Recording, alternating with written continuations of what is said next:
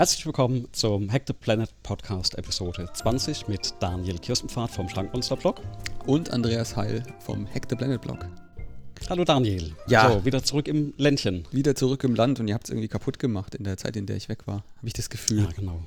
Es fühlt sich wir haben uns kaputt an. let- genau, wir haben uns das letzte Mal vor drei Wochen gesprochen, da war es ja noch im, im schön sonnigen Japan. Ja, kalt war es, aber dann sonniger und- werdend.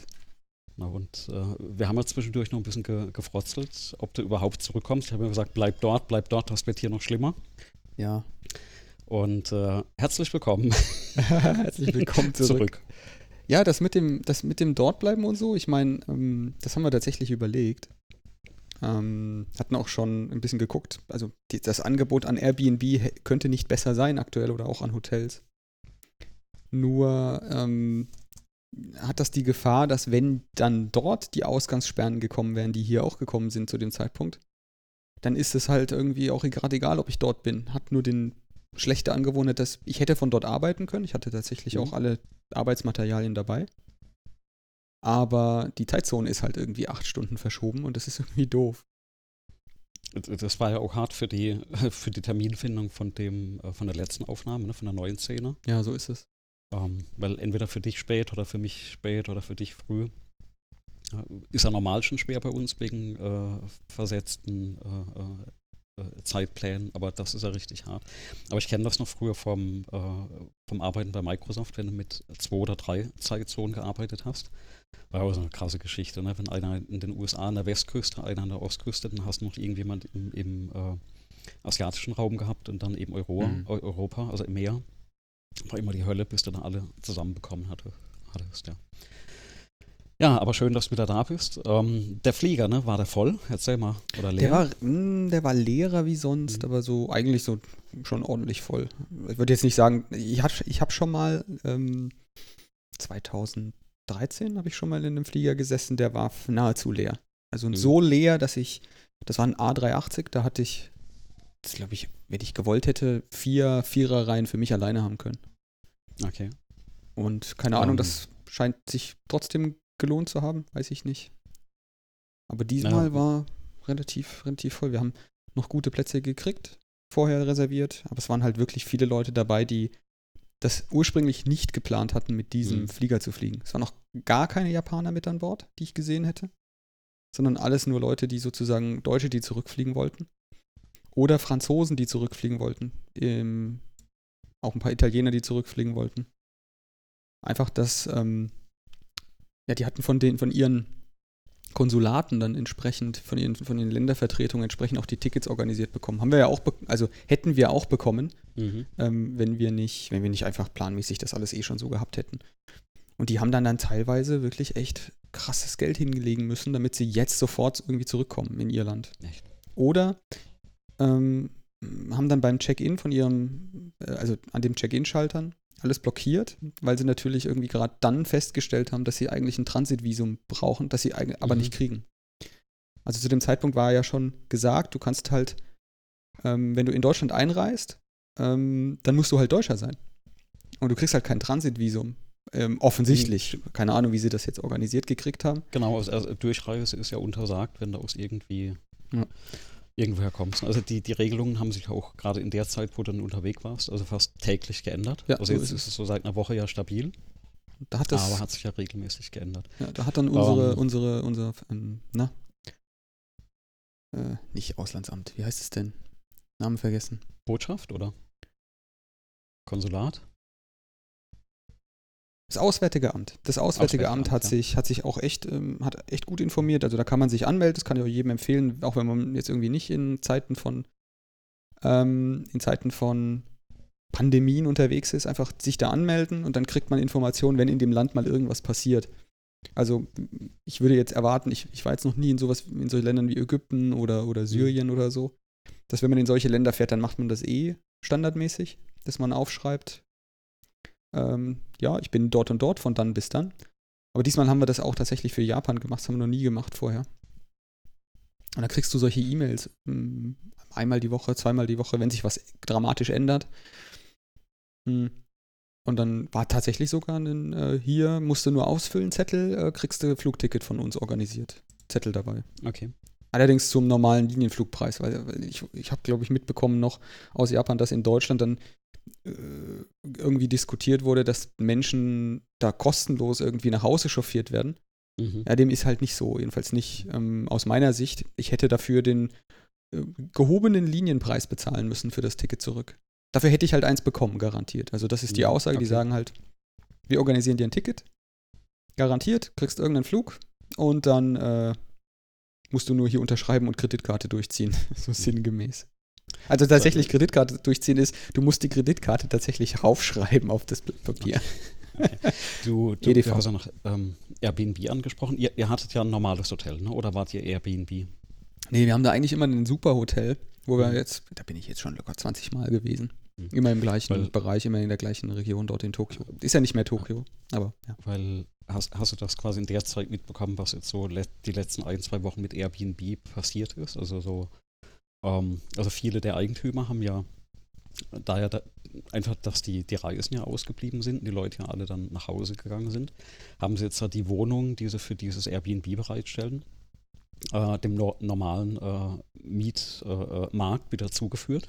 Ne? Und das hat wohl dazu geführt, dass irgendwie in ein paar Städten plötzlich ein Überschuss an Mietwohnungen da ist, wobei immer ähm, Mietmangel geherrscht hat. Also es gibt ein paar Grafiken im Internet, was wirklich Wahnsinn ist, was teilweise auch so in Innenstädten plötzlich an Wohnungen frei wurde. Und anscheinend platzen da auch gerade so ein paar Airbnb-Bubbles auf.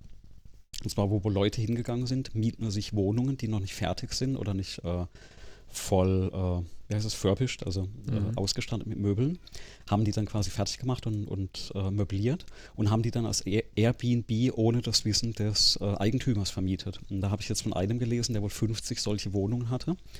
Und der konnte dann natürlich auf einen Schlag die Mieten nicht mehr bezahlen. Und beim Monatswechsel war der dann mal plötzlich mit 50.000 Dollar in den Miesen. Mhm.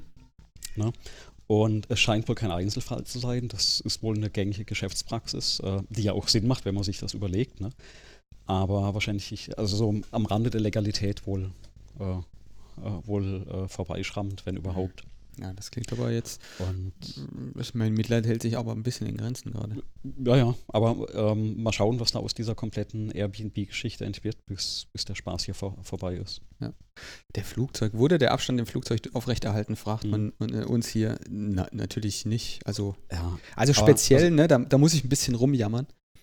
Im Hinflug, also ich buche eigentlich immer, wenn ich kann ähm, und wenn der Flug günstig liegt, bei ANA. Das ist der, die japanische äh, Fluggesellschaft, die dann Direktflug macht von Frankfurt aus. Nach Haneda in dem Fall. Das ist direkt der, quasi der Stadtflughafen von Tokio. mhm. also Stadtflughafen heißt, das kennt man in Deutschland ja gar nicht, ähm, 30 Minuten bis zur Innenstadt. Ja, du setzt dich in einen, in einen Zug und sitzt in 30 Minuten in der tobenden Innenstadt von Tokio. Jedenfalls fliege ich immer, wenn ich kann, mit, Hand, mit, mit ähm, ANA. Und die machen immer Codeshare mit der Lufthansa. Das heißt, hingeflogen bin ich tatsächlich mit ANA und zurückgeflogen mit Lufthansa. Und dasselbe Flugzeug, also wirklich das identische Typ Flugzeug, 747-800. Es ist unfassbar, wie, wie eng bestuhlt eine Lufthansa-Maschine verglichen mit einer ANA-Maschine ist. Mhm. Also du hast wirklich, wirklich, ich habe die gleichen, exakt die gleichen Sitze gehabt, aber der, da war einfach kein Platz. Also sowas von kein Platz ja, in dem, in dem, in dem, in dem Lufthansa-Flieger. Ich bin mittlerweile ja tatsächlich nicht mehr wirklich, nicht mehr dick. Ja, und ich habe den, ich habe den, äh, ohne dass der sich vorne nicht rum, äh, nicht, nicht nach hinten lehnt, ich habe den, den Tisch gar nicht ausgeklappt gekriegt, ohne dass mein Bauch einklemmt. Und das ist bei einem normalgewichtigen Menschen irgendwie schon, gibt einem zu denken. Ja, also Lufthansa nicht so schön verglichen mit ANA. Ja, Langstrecke ist auch nochmal so ein, äh, so ein Ding.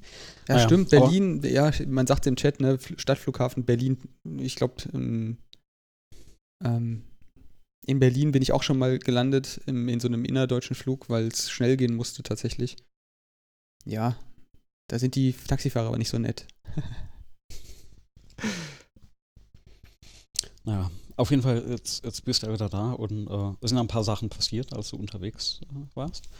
Und äh, unser, unser Lieblingsthema, ne, die Ten Times Engineers. Ja, haben wir in, der ersten, in der ersten Episode drüber gesprochen. Und ich glaube, das war so die erste Woche, wo du dann äh, unterwegs warst. Hast du mir einen Artikel geschickt über Facebook. Ähm, wo Facebook ja was Revolutionäres gemacht hat. Und zwar haben sie ihren Code für die, war das dann nicht die App für Mobilgeräte, um wie viel Prozent reduziert? Ja. 90 oder mehr? Also ich, Ja, viele also- werden bestimmt das Ding kennen, das ist der Facebook Messenger. Das ist diese Messenger-Applikation, also nicht WhatsApp, sondern dieser Facebook Messenger. Und der, ähm, der ist ja nicht besonders leichtgewichtig, schon immer, nicht besonders schnell, und, ähm, aber den gibt es halt für alle Plattformen. Und jetzt haben sie ähm, einen riesen Bohai auf ihrem Blog, auf ihrem Engineering-Blog gemacht, dass sie den komplett neu geschrieben haben, damit er schneller, kleiner und einfacher ist. Und äh, Trommelwirbel, ähm, wenn man die APIs des Betriebssystems nutzt, ja, die Low-Level-APIs des Betriebssystems, dann wird eine Software schneller plötzlich. Statt dass man zehn Layer an Plattformunabhängigkeit dazwischen quetscht und dann dafür sorgt, dass ja, diese, diese Bibliothekshölle ausbricht. Wir werden den Artikel werde ich dann auch mal ver verlinken ähm, in den Show Notes, weil das ist schon echt interessant, ähm, was sie da gemacht haben. Aber grundsätzlich ist es natürlich, äh, fühlt sich ein bisschen seltsam an, wenn Menschen native Programmierung, also einfach Betriebssystemflughöhe ähm, irgendwas zu programmieren, ein Fenster zu zeichnen oder einen Button oder das Handling von Kamerabildern oder sowas. Wenn man sowas dann, äh, dann feiert tatsächlich. Also ich meine, natürlich ist das schneller. Das muss man jetzt nicht, ähm, muss man sich jetzt nicht ausdenken. Und ich meine, Sie haben auch gesagt, Sie haben eine neue Datenspeicherschicht da eingeführt und das ist einfach enorm, ja, dass die da mit SQL äh, zu tun imstande sind. Also ich sage das jetzt ein bisschen mit einem zwinkernden Auge. Es ist halt wirklich, es liest sich wirklich seltsam. Ähm, hast du verstanden, was eigentlich ursprünglich der Grund war, warum man nicht die nativen APIs verwendet hat? Also Nee. die gibt es da schon immer, ne? Ja, ich habe Also- das, das, das, ke- keine Ahnung. Also aus eigenen Projekten, ähm, wenn, wenn Manager Entscheidungen treffen, irgendwelche nativen Sachen nicht zu verwenden oder irgendwelche solche Plattformunabhängigkeit reinzupacken. Oh, ihr habt gerade krasses Knistern auf Twitch. Ja, wenn Leute das reinpacken oder Plattform so, so komplex abstrahiert programmieren, dann mag das den Grund haben, dass sie hoffen, damit möglichst nichts doppelt entwickeln zu müssen. Nur gerade so User Interface und ich meine so eine so eine Messenger, Messenger App. Wie viel wie viel User Interface ist doch viel mehr User Interface drin als der ganze Rest. Hm. Das ist witzig. Die Leute schreiben gerade im, im, im Chat, das können die, die Podcaster hier nicht mithören, dass wir irgendein Twitch-Problem mit dem Ton haben. Und das Witzige ist, ich habe mit, dem äh, mit dem Andreas eine Verbindung über Studio Link. Das ist so ein, so ein Tool, was wir verwenden. Und da, ist nichts, ne? Das hört sich so an, als wenn der Andreas neben mir sitzt. Genau, das ist ja einwandfrei auch von, von den äh, Kopfhörern, also wie heißt das so schön, Hörsprech-Kombinationen, die wir da verwenden. Ähm, aber ich habe jetzt das Problem auch gefunden, also für, für alle, die jetzt da quasi später dazu geschaltet haben. Äh, wir hatten in der, in der Pre-Show versucht, ähm, eine Videokonferenz noch zu machen, dass wir das Bild von Daniel noch reinbekommen. Also wir, wir streamen ja heute mal, mal live den Podcast. Und äh, ich war gerade auf der Seite, wo ich äh, das Video abspiele, also das Twitch-Video abspiele. Und das war der Moment, wo die Meldung kam, dass äh, es knistert. Also sobald wohl auf meinem Rechner ein Video abspielt, ähm, was nicht im OBS-Studio ist, dann fängt das Knistern an. Und in dem Moment, wo ich es ausgemacht habe, kam gleich wieder, äh, zack, weg. Gut, also wir haben, wir haben das Problem erkannt. Hm. Wir arbeiten dran, dass wir den Daniel das nächste Mal als äh, Video mit reinbekommen. Muss man mal Genau, ein Mac so. her. Entschuldigung, das habe ich das jetzt laut gesagt. Ich habe das irgendwie gerade gedacht. So, genau, Fa Facebook. Also die haben, genau, Messenger, ne? 10% Messenger neu programmiert und alles ist besser Ja. und toller und sie sind total stolz drauf. Mhm. Ähm, Ähm, Es ist halt das Problem ist, du, du entscheidest dich halt oft dazu, solche Cross-Plattform-Zeug zu bauen, mhm. ähm, in dem Moment, wo du halt denkst, dann davon einen Vorteil zu haben. Und egal, was man jetzt so anguckt, bei, speziell bei solcher mobiler Programmierung, ähm, dann hast du das Problem einfach, du musst eh User-Interface bauen. Und ein User-Interface auf einem iPhone oder auf einem iPad oder auf einem Android-Tablet oder einem Android-Telefon oder auf einem Windows oder auf dem Mac, die sehen alle unterschiedlich aus. Du musst sie eh quasi von null implementieren, damit sie auf den Geräten gut aussehen. Sonst kriegst du immer nur so ein Mittelding dazwischen, was irgendwie nicht wirklich gut aussieht. Und ich meine, was will ich damit sagen? Eigentlich will man User Interfaces immer so einfach wie möglich halten. Ja? Andreas, wir benutzen dieses Discord manchmal, meistens zum Chatten, Mhm. und ich finde das schon Genau. viel zu kompliziert. Mhm. Ich habe jetzt in habe jetzt hier auf dem Bildschirm das Skype, das, diese User Interfaces, die, die machen einfach zu viel für das, was man eigentlich damit tun will, nämlich jemanden anrufen oder einfach nur chatten. Ähm, also äh, gebe ich ja absolut recht. Ich verwende also interessanterweise seit neuestem wieder den Windows Media Player. Also da gibt es da, glaube ich, das Groove als App, also als Universal Windows App inzwischen. Mhm. Und auch da von der UI, von der Bedienung, bis du da rausgefunden hast, wie du irgendwas machst. Da mache ich inzwischen den, diesen alten Media Player auf. Der ist zwar auch voll geladen, aber du hast halt die wichtigsten UI-Elemente oben drauf. Mhm. Also kannst du relativ auch was Playlist etc. angeht, ähm, finde ich einfacher äh, ähm, bedienen. Also ja, es ist UI-technisch, das ist wirklich overloaded. Ne? Das ähm, ganz, ganz großes Problem. Ähm, was meinst du, ist es ein guter Tipp, wenn man so an die, an die Zuhörer mal denkt, also an die, an die Entwickler? Wenn so ein Management, also zurück zu dem Facebook-Thema, ne? wenn, wenn ein Manager kommt und sagt, hier äh, programmiert das mal nicht mit der Native äh, äh, API aus irgendeinem Grund, würde ich als Entwickler da intervenieren und sagen, ja, doch, das macht mehr Sinn. Also ich, ich gehe mal davon aus, in einem guten Entwicklerteam Mhm. oder überhaupt einem guten Team, äh, einer Firma, die auf ihre Entwickler hört, wenn das Team sagt, doch, die Native API macht Sinn, dann müsste eigentlich das Management auch das akzeptieren, so eine Empfehlung. Ähm, Ja, Also vielleicht ist es ja ein guter Trigger. In dem Moment, wenn das Management anfängt zu empfehlen oder zu bestimmen darüber, welche APIs und Frameworks du benutzt, ähm, sich nach einem anderen Management umzuschauen. mh, Also Ähm. jetzt ganz, ganz pragmatisch, das wird ja nie gut. Das muss ja schon irgendwie das Team die Entscheidung treffen. Und jetzt ist das Team ja auch nicht vor so einem möglichen, vor sowas gefeit, dass das, das, das kann ja auch Sinn machen aus irgendwelchen äh, Gründen, Zeitgründen, was auch immer. Oder weil man es toll findet.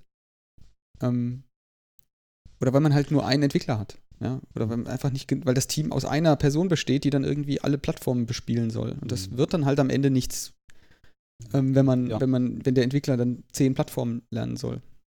Also ich kann mir tatsächlich aktuell, sag ich mal, aus Produktmanagement-Sicht nur zwei Gründe vorstellen, dass ich das ähm, einem Team, äh, sag ich mal, anordnen oder sagen würde, dass die das machen müssen ne, oder das reinkippen würde. Der eine Grund wäre eben, dass ich sage, ähm, ich möchte meine App nicht permanent updaten, wenn die System-API oder allgemein die Native-API geändert wird. Also ich denke jetzt mal zum Beispiel an ein iPhone, ne? wenn da auf der ähm, WWDC angekündigt wird, dass sich die API ändert und du hast acht Wochen Zeit, deine App anzupassen, hat vielleicht ein Facebook keinen Bock drauf gehabt. Also könnte ich mir vorstellen, Mhm. Dass das ein Grund ist, dass man das sagt. Oder eben, wie du sagst, dass du eben ein kleines Team hast, was jetzt nicht so viele Plattformen bedienen kann. Aber ich glaube, am Ende hole ich das doch irgendwann ein, ne? weil wenn du eben Millionen anstelle von ein paar 10.000 Zeilen Code hast, die musst du ja auch warten irgendwann. Ja? Ja. Also die, die Maintenance von, von so großem Code Ja, irgendwann die ist der. Fehleranfälligkeit. Ja. Ne? Also dann hast du irgendwo so die, diesen, das ist ja immer die, diese Make-or-Buy-Decision, ja. Also Buy in dem Fall einfach, dass ich sage, ich kaufe, also ich kaufe jetzt nichts, sondern ich nehme was, was da ist auf der Shelf und das wäre halt die API und ich würde aktuell eigentlich immer darauf drauf setzen. Du hattest ja auch vor kurzem mal erzählt, Al, du hast ja diese Erfahrung gemacht mit dem äh, Dark Mode am iPhone. Mhm, ja, genau. Und in dem Moment, ne, in dem Moment, wenn du die, die native ähm, äh, ähm, äh, API oder, oder die, die native UI verwendet hast von, vom iPhone und nichts dran customized hast, hat sich die App automatisch umgeschaltet und jedes Element, was du eben angefasst hast, um es zu verändern, das war halt dann außen vor. Ja, genau. Also die, die einzigen Bugs, die ich hatte bei meinen eigenen ähm, iPhone-Apps, waren halt tatsächlich Bugs, die entstanden sind, weil ich selber Farben geändert habe oder Mhm. fest, fest codiert habe, wie die Farbe sein soll. Und die waren dann halt, wenn plötzlich der Hintergrund schwarz wird und, und die, der Text ist schwarz, dann siehst du halt den Text nicht mehr. Mhm. Und das hat riesige Vorteile. Ich meine, die Begründung jetzt, man hat ein kleines Team, man hat Zeitschwierigkeiten, man hat nicht genug Geld und so weiter, die gelten alle für kleine Teams, die wir beide jetzt gerade im Kopf haben. Wir reden jetzt aber gerade in dem Beispiel, das war der Aufhänger für, diese, für diesen Diskussionsbeitrag für, für, für den Podcast von Facebook. Jetzt äh, würde ich mal ausschließen, dass die weder Geld noch Menge Menschen haben, um sowas ordentlich hinzustellen. Also mir ist es komplett unbegreiflich, wieso die so eine Strategie fahren. Also so eine Mittelmäßigkeitsstrategie. Also warum es denen nicht wichtig ist, dass sowas Wichtiges wie das kundengerichtete User Interface, die, die Bedienelemente und, und wie sich das anfühlt im Fluss, dass das schnell ist, dass das eine kleine Software ist, damit sie schneller geupdatet werden kann und so weiter. Warum denen das nicht wichtig ist, kann ich nicht, da finde ich gar keinen Grund. Ähm, und zumindest denjenigen, die das lernen gerade oder die das, die das irgendwie überlegen, die, da kann ich nur mitgeben, ja, das ist irgendwie schon die wichtigsten Gedanken. Ist nämlich gerade schon wichtig, wie schnell, speziell so eine Chat-App, ja, wie schnell öffnet die sich? Wenn die halt mhm. 300 Megabyte groß ist, öffnet die sich halt nicht so schnell, wie wenn die 10 Megabyte groß ist. Ähm, da sagst du ein total spannendes Feature, was nämlich in äh, WhatsApp reingebaut wurde. Ähm, irgendwann wurde ja WhatsApp von Facebook, wurden die gekauft oder übernommen oder keine Ahnung, ne, was da der, mhm. der Prozess dahinter war, also das, das, der, der Business-Teil. Aber was mir irgendwann aufgefallen ist, äh, WhatsApp ging bei mir immer sehr schnell auf. Ja, also gerade meine Eltern verwenden das halt. Das heißt, mit dem auch schnell geschrieben, WhatsApp angeklickt, geht auf, gar kein Problem auf dem iPhone. Und äh, irgendwann wurde die Software geupdatet und dann startet WhatsApp und dann steht ein paar Sekunden bei mir jetzt auf dem Bildschirm bei Facebook. Ja. Das ist auch bei Instagram. Ja. ja. Und ähm, die, ich weiß nicht, ob das eine oder zwei Sekunden sind, aber die Zeit nervt schon, ne, dass ich das eigentlich so gut wie nicht mehr verwende. Na, weil vorher war das einfach äh, ratzfatz da. Und jetzt wartest halt wirklich, bis das mal auf ist, mal um schnelle Nachricht zu lesen oder wegzuschicken, ist es halt sehr, sehr ärgerlich. Also das ist wirklich so ein Feature von der Usability, glaube ich, wo man drauf achten kann, wo man so eine Software besser machen kann. Also der Rat wäre, versucht, so gut wie möglich Native APIs zu verwenden. Ja, auch wenn man da ab und zu mal hinterher ist, die abzudaten. Aber in der Regel gibt es ja einen Grund, ja, warum die Hersteller oder die, die äh, Betriebssysteme oder was auch immer unten drunter ist, die APIs updaten. Also die machen das jetzt dann nicht, um die Entwickler zu ärgern. Ja. ja das ist so. Vor allem gibt es dann normalerweise bei den Betriebssystemen, das heißt normalerweise bei allen Betriebssystemen, einen geordneten ähm, ja, Deprecation-Prozess, einen mhm. Abkündigungsprozess dass du dann halt sagst, okay, ähm, ihr kriegt so und so viele Monate Vorlauf, da gibt es die API zwar noch, aber wir warnen euch, wenn ihr euer Programm irgendwie kompiliert. Und, ähm, und dann wird sie halt abgeschaltet, diese API. Mhm. Aber ich meine, dasselbe Problem hast du auch, wenn du dir eine Bibliothek reinholst. Also wie oft wurde dann eine Bibliothek komplett geändert und speziell, wenn du Open Source Bibliotheken benutzt und wenn du dir den Facebook Messenger mal im Code, da gibt es ja so eine, so eine Infoseite im Messenger selber, welchen Open Source Code den nehmen und da kannst du wirklich echt lange durchscrollen. Ähm, wenn du dir das anguckst, wie viel die verwenden, dann haben die, glaube ich, schon echt viel damit zu tun, das Zeug, ähm, das Zeug aktuell zu halten. Vor allem ja. jede Bibliothek, die du reinholst, jede Mehrzeilen-Code, die dazukommen, sind potenziell eine Sicherheitslücke, die du nicht selber verantworten kannst. Ähm, und ich bezweifle einfach mal, dass die Millionen Zeilen Quelltext, die Facebook da angibt, dass ihr Messenger wert ist, dass die die gereviewt kriegen regelmäßig und dass die da sicher sein können, dass es da eben keine schadhaften Sachen mhm. drin gibt. Das ist, ich, ich verstehe es nicht. Ein Messenger so groß zu sein, dass der so groß ist, das ist schon echt seltsam. Also die, das Ding soll ja nicht zum Mond fliegen und selbst da wäre es völlig überdimensioniert. Würde ich so verstehen. Genau. Genau. Ähm, wer, wer jetzt übrigens im Hintergrund die Kinder hört, wir hatten ja vorhin schon das Räumnet. Das ist halt aktuell, wir hatten die, die Kleine schon ab und zu mal im, im, im Podcast mit drin. Ähm, aber aktuell ist es ja so mit dieser Ausnahmesituation. Ähm, wir machen ja quasi jetzt Home Kindergarten, ja. Mhm. Äh, quasi mit einem zweieinhalbjährigen, die, den es jetzt zu bespaßen gilt. Das kennt ja vielleicht der ein oder andere Zuhörer. Und äh, die Kleine ist jetzt ein halbes Jahr. Und da musst du halt gucken, dass du die den ganzen Tag bespaßen. Die rennen halt durch die Wohnung, ne? die kannst du ja da nicht äh, äh, sag, geh weg, geh weg. Da darfst jetzt nicht, weil der Podcast äh, da ist, ne? Um, ähm, ja. Naja, ich, weil auch gerade kommt, ne, Kinder sind doch nicht schlimm, eher lustig und süß. Also wenn er mal vorbeimarschiert, dann halte ich ihn auch in den Stream rein. Habe ich heute Morgen schon angedroht. Habe ich gesagt, wenn du kommst, ja, zum Papa. Ja, für regelmäßige Hörer des Podcasts, der war schon ein paar Mal Gast. Stargast. Genau. Genau. Genau, und jetzt so. ein, ein, zweites Thema, was ich hatte, das ist mhm. ein bisschen aus der Zeit gefallen. Ähm, da erinnert sich bestimmt der ein oder andere dran, weil es auch schon wieder ein paar Tage her ist. Ähm, wir benutzen ja alle Google Maps zum Beispiel oder irgendwelche Maps-Applikationen und die zeigen ja immer Stau an, wenn man irgendeine Strecke fährt. Und da hat sich wohl offensichtlich mal jemand, ein Deutscher, gedacht, ähm, dass er das doof findet, dass auf seiner Straße irgendwie so viele ähm, so viele Autos immer unterwegs sind. Und dann hat er sich offensichtlich ähm, gebrauchte ältere Android-Telefone gekauft oder besorgt und hat, ähm, hat die Google Maps-Applikation gestartet, hat die in einen Bollerwagen reingepackt, angeschaltet mit Internet und ist damit über seine Straße gefahren. Und was hat Google mhm. Maps gemacht? Google Maps hat gesagt, oh, das sind aber eine Menge, das sind aber eine Menge Autos hier in der Straße und die stehen irgendwie alle oder, oder fahren so langsam, da ist wohl Stau. Und daraufhin hat dann Google Maps auch begonnen, andere Autos, die Google Maps benutzen, da rumzuleiten. Und schon war die Straße frei mit einem einzigen Menschen da drin mit einem Bollerwagen. Mhm das zeigt gleich mehrere Sachen. Erstmal, dass man, dass es da wahrscheinlich noch unglaublich viele andere Möglichkeiten gibt, solche komplexen Systeme zu manipulieren. Auf recht einfache Art scheinbar. Und es zeigt natürlich, ja, da gibt es schon solche komplexen Systeme, die man sich auf den ersten Blick gar nicht, gar nicht denkt. Mhm. Also ich meine, da, ja. Die, die, also die Idee, also wirklich dieses da drauf zu kommen, das zu machen, ist genial. Ne? Also wenn du wirklich dir, dir das überlegst, also ich glaube, es äh, hat ja, wurde in ein paar Ländern äh, auch gemacht.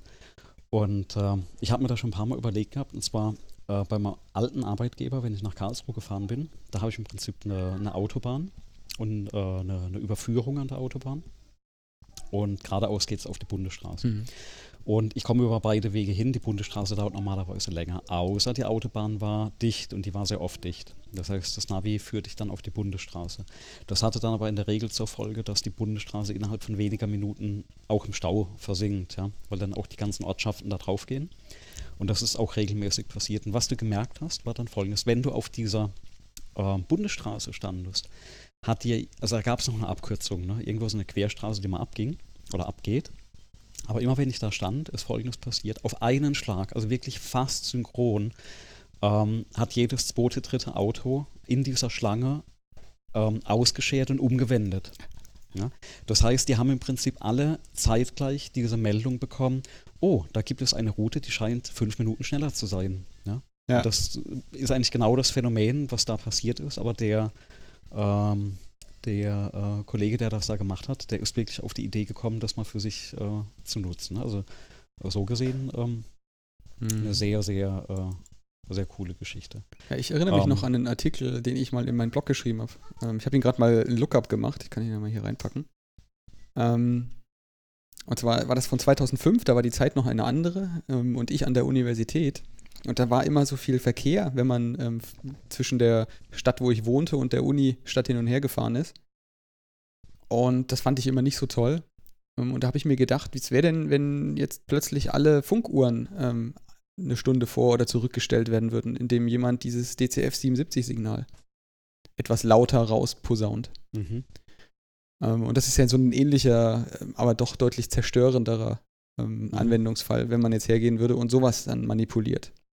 Soweit ich weiß, geht ist das, das noch also, nirgends passiert. Um, ähm, also geht das so einfach oder ist das irgendwie verschlüsselt oder, oder mit Zertifikaten oder ist das wirklich so ein. Nee, so ein, da ist nichts verschlüsselt. Paar, gibt's, die Beschreibung ist auch. Bits, die dadurch ja, ja, die Beschreibung ist auch online. Du kannst. Okay. Es gibt sogar einen YouTube-Kanal, der hat das vor kurzem auch nochmal gemacht, damit er seine ähm, innerhalb mit einem ganz niedrig ähm, Power, niedrig, niedrig äh, ähm, Leistungssender, dass er das, ähm, äh, dass er das sendet, hat das für seine, seine Laboruhr gemacht. Also der hat einfach mhm. die Zeit so verändert, dass er den nächsten mhm. Termin dann da ähm, vor uns zurückstellt. Gibt es ein YouTube-Video, das kann ich mal raussuchen. Das war eigentlich ziemlich witzig. Nee, nee, du kannst schon, ähm, die Elektronik ist ziemlich simpel. Es sind ja eigentlich nur Pulse, die gesendet werden. Und anhand der Pulse innerhalb von einer Minute weiß so ein Gerät halt, deswegen dauert es auch immer eine Minute, bis die Uhrzeit da ist. Mhm wie viel Uhr es jetzt gerade ist und welcher Tag. Und theoretisch okay. könntest du, wenn du das, wenn du das lang genug überschreibst, kannst du alle Wecker, ähm, die die Uhrzeit danach stellen, kannst du alle Wecker eine neue Uhrzeit mitteilen oder sogar einen neuen Tag. Mhm. Und das hätte dann natürlich genau die Auswirkung, also wenn die meisten auf der Straße, die auf meinem Fahr Fahrweg gewesen wären, mit einer ähm, Funkuhrwecker geweckt worden wären, dann wären die dann ähm, möglicherweise nicht äh, wach geworden. Krass.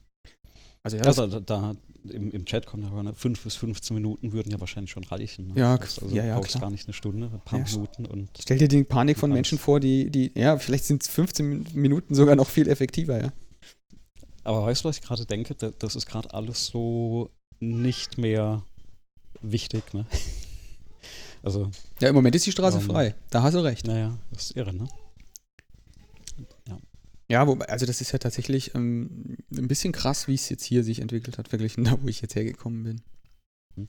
Spannende Frage, wie viele IT-Systeme davon abhängig sind. Ziemlich also ich wenige. glaube ja, also ich, ich vermute eben von dem Funksignal, also von Funkuhren heutzutage recht wenig. GPS normal. Ich habe ich, ich, ich hab momentan auch gerade überlegt, ähm, wie viele Geräte habe ich eigentlich Stand heute bei uns im Haus, die noch per Funk ähm, funktionieren. Hm.